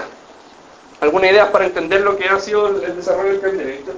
A la luz de esta idea de la, de la renta. ¿Qué pasó? ¿Qué pasó, por ejemplo, en Chile? Las facilidades dadas a la inversión de capital en los recursos naturales, en la práctica significó que el Estado, ¿no es como expresión del terrateniente general, renuncia al ejercicio de derecho de propiedad sobre los recursos naturales. ¿Qué pasa esto? Si una rama de menor composición orgánica del capital, ¿no es cierto? ¿Qué pasa? el, trabajo que, lo, que se genera en esa rama se difumina hacia el resto de, los sectores. ¿Qué hace? Una, una parte del sobretrabajo que estaba sustraída a esta nivelación general de la tasa de ganancia se va y aumenta la tasa general de ganancia, ¿no es cierto? En función de eso. El trabajo que ahí mismo se explota se, difumina hacia el resto, y eso aumenta el resto. Y aumenta el dinamismo de la, de la economía chilena, hacer más atractivo la, la, tasa de ganancia. ¿Qué pasa? Eh, el aumento de la tasa general de ganancia conllevó este, este, este, tema, ¿no es cierto? De y el sector de recursos naturales se queda con la ganancia extraordinaria, ¿cierto? Dice Marx, claro, también el capitalista que explota los recursos naturales podría quedarse eventualmente con la ganancia extraordinaria y generar una tasa de ganancia superior que el resto. O sea, sectorialmente, algunos capitales que operan ahí con mayor productividad tendrían una tasa de ganancia superior al, resto. Eso puede darse, por ejemplo, cuando el terrateniente coincide con el capitalista. Cuando el capitalista coincide con el terrateniente, su tasa de ganancia es mayor en los campos de mayor productividad, aún, aún renunciando al tema de la renta absoluta. Y finalmente, ¿qué es lo que ha pasado en el último tiempo? Es que la intensificación de la, del, capital en los recursos naturales, típicamente, por ejemplo, la minería ha erosionado el tema de las rentas diferenciales. Entonces, las sobreganancias que originalmente tenía el capital, ¿no es cierto?, producto de leyes del mineral mayor, se han ido agotando. Se han ido agotando y hay un, hay un, gráfico que lo tengo acá, que la ley promedio del mineral del cobre en Chile, en comparado con el precio mundial, si empezaba acá esta diferencia, claro, por el efecto de del tiempo van cayendo todo, ¿no es cierto? Pero esta ha ido cayendo con mayor velocidad, ha ido tendencialmente convergiendo al, promedio mundial. Y eso ¿qué hace que la, renta diferencial de los capitalistas, de los capitales que operan en esa rama, ¿no es cierto?, ha ido disminuyendo. Entonces eso también disminuye y eso hace también que, que otros países aparezcan también como más atractivos en términos, en términos relativos para la inversión de nuevos, de nuevos proyectos de inversión minera. Por ejemplo, piénsese en la, atracción de, de capitales a Perú con respecto a Chile, con la industria de la minería y el cobre. Entonces, es lo que estarían subyaciendo básicamente, o una de, una de las hipótesis que uno podría desarrollar es que básicamente se han ido agotando esa, esa renta diferenciales por el mismo intensificación de la explotación del, capital en esta rama. Eso, eso básicamente, me hago comprimido, pero eso. Gracias, chicos.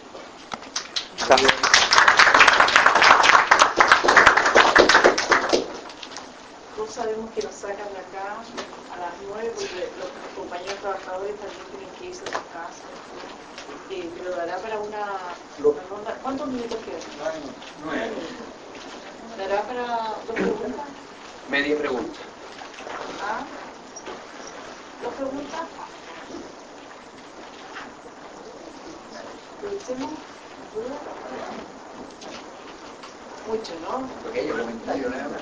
Comentario. La verdad es que fue bastante remoto y, y fuerte.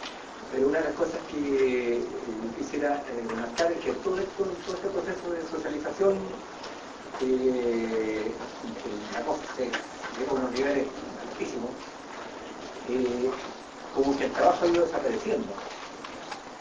Y como que todo esto fuera producto nada más que del movimiento del capital. Entonces, eh, como si dijéramos de la misma manera que la ley del valor parecía no seguir dando ahora cuando en, el libro tercero y cuando consideramos los precios de producción. De la misma manera el, trabajo vivo parece que, aquí en todo esto no, tuviera ningún sentido. Eh, bueno, esa es una de las cosas que me, preocupa. Y yo creo que eso tiene también que ver con esta fórmula aquí en, la cual va a aparecer este, el, capital eh, constante y capital variable, aparecen de manera absolutamente indiferenciada para producir estas tasas de, de, ganancia. Entonces, y dijéramos, ¿de qué manera finalmente usted tocó eh, el, tema este de la forma fetichista del, capital? Y no es aquí donde se está llegando de al nivel más alto de fetichización del capital mismo, el que aparece finalmente como el único sujeto, porque el trabajo ya no aparece en la, práctica, aparece como un elemento absolutamente secundario, eh, desaparecido por completo. Entonces, eh, ¿quién aparece como sujeto histórico en último término? El capital. Y problema es que no, ¿cómo demostramos la cosa? Ese es el único comentario, o sea que la verdad que bueno, la explicación era, bastante contundente y todo, pero tengo esa preocupación y no, eh, simplemente quería señalar a, que, a modo comentario esta cosa. ¿eh? ¿Alguien más? Super yo. La verdad me gustaría eh, criticar que, en ningún momento se discutió qué significaba tiempo de trabajo socialmente necesario. Eh, lo resumo con un ejemplo para que el público lo pueda entender. Acá se, se estuvo suponiendo todo el tiempo que el trabajo realizado por haitianos en una fábrica produciendo poleras era igualmente intensivo y producía eh, la, misma, la misma tasa de plusvalía que trabajadores en una empresa casi automatizada en donde se producen miles de mercancías por hora. Acá se asumió, no se cuestionó en ningún momento eso, que son trabajos eh, muy diferente. Entonces, pero acá se igualaron, no hubo esa Y una pequeña cosa, mira, que que en la, en la rama 1, ahí el capital constante prácticamente domina todo. Eh, es la, parte capital variable significa prácticamente que el trabajador, o los trabajadores en general, ya no, no jugamos ningún papel, en otros términos. Si yo hago una huelga ahí, la verdad es que tiene poca importancia, soy tal persona. En la rama 2, y bueno, ahí el capital variable es importante, es decir, los trabajadores son más importantes. Ahora, usted, eh, Rafael, tiene experiencia en todas estas cosas, en la negociación y todo, cómo se hace. Es decir, eso juega efectivamente el papel estratégico del trabajador. En la rama 2 es importante, en la rama 1 no lo es. Compañeros, tenemos cuatro minutos. ¿Seguro? No, mira, solo una, o sea, no, no se puede responder evidentemente todo en cuatro minutos, pero mira, de todas maneras para, para puntualizar la idea del tomo 3, ¿ah? para no meternos en la obra completa, el tomo 3 simplemente eh, tiene por función decir qué pasó con la plusvalía que se explicó en el tomo 1. Hay una torta, esta es la torta, esta es la torta. ¿ah? Entonces el tomo 3 lo que se pregunta, bueno, ¿y esta torta cómo se reparte entre todos los capitales que participaron en su producción? Ese es el punto. Entonces si hay 500 capitales, o los tres grupos que participaron, Lucy, aquí es cómo se reparte eso. Entonces tiene que haber una hipótesis de reparto. Y ese reparto en la categoría es pasar del valor a los precios de producción. Es decir, pasar de una masa de plusvalía total generada por, un, por, la, clase capitalista a precios de producción que son la distribución entre las fracciones de la clase capitalista. Por lo tanto, del tomo 1 al tomo 3 hay un nivel mayor de concreción o menor de abstracción. Y por lo tanto, al bajar de un nivel mayor de abstracción a uno menor, tiene que haber una categoría que dé cuenta de eso.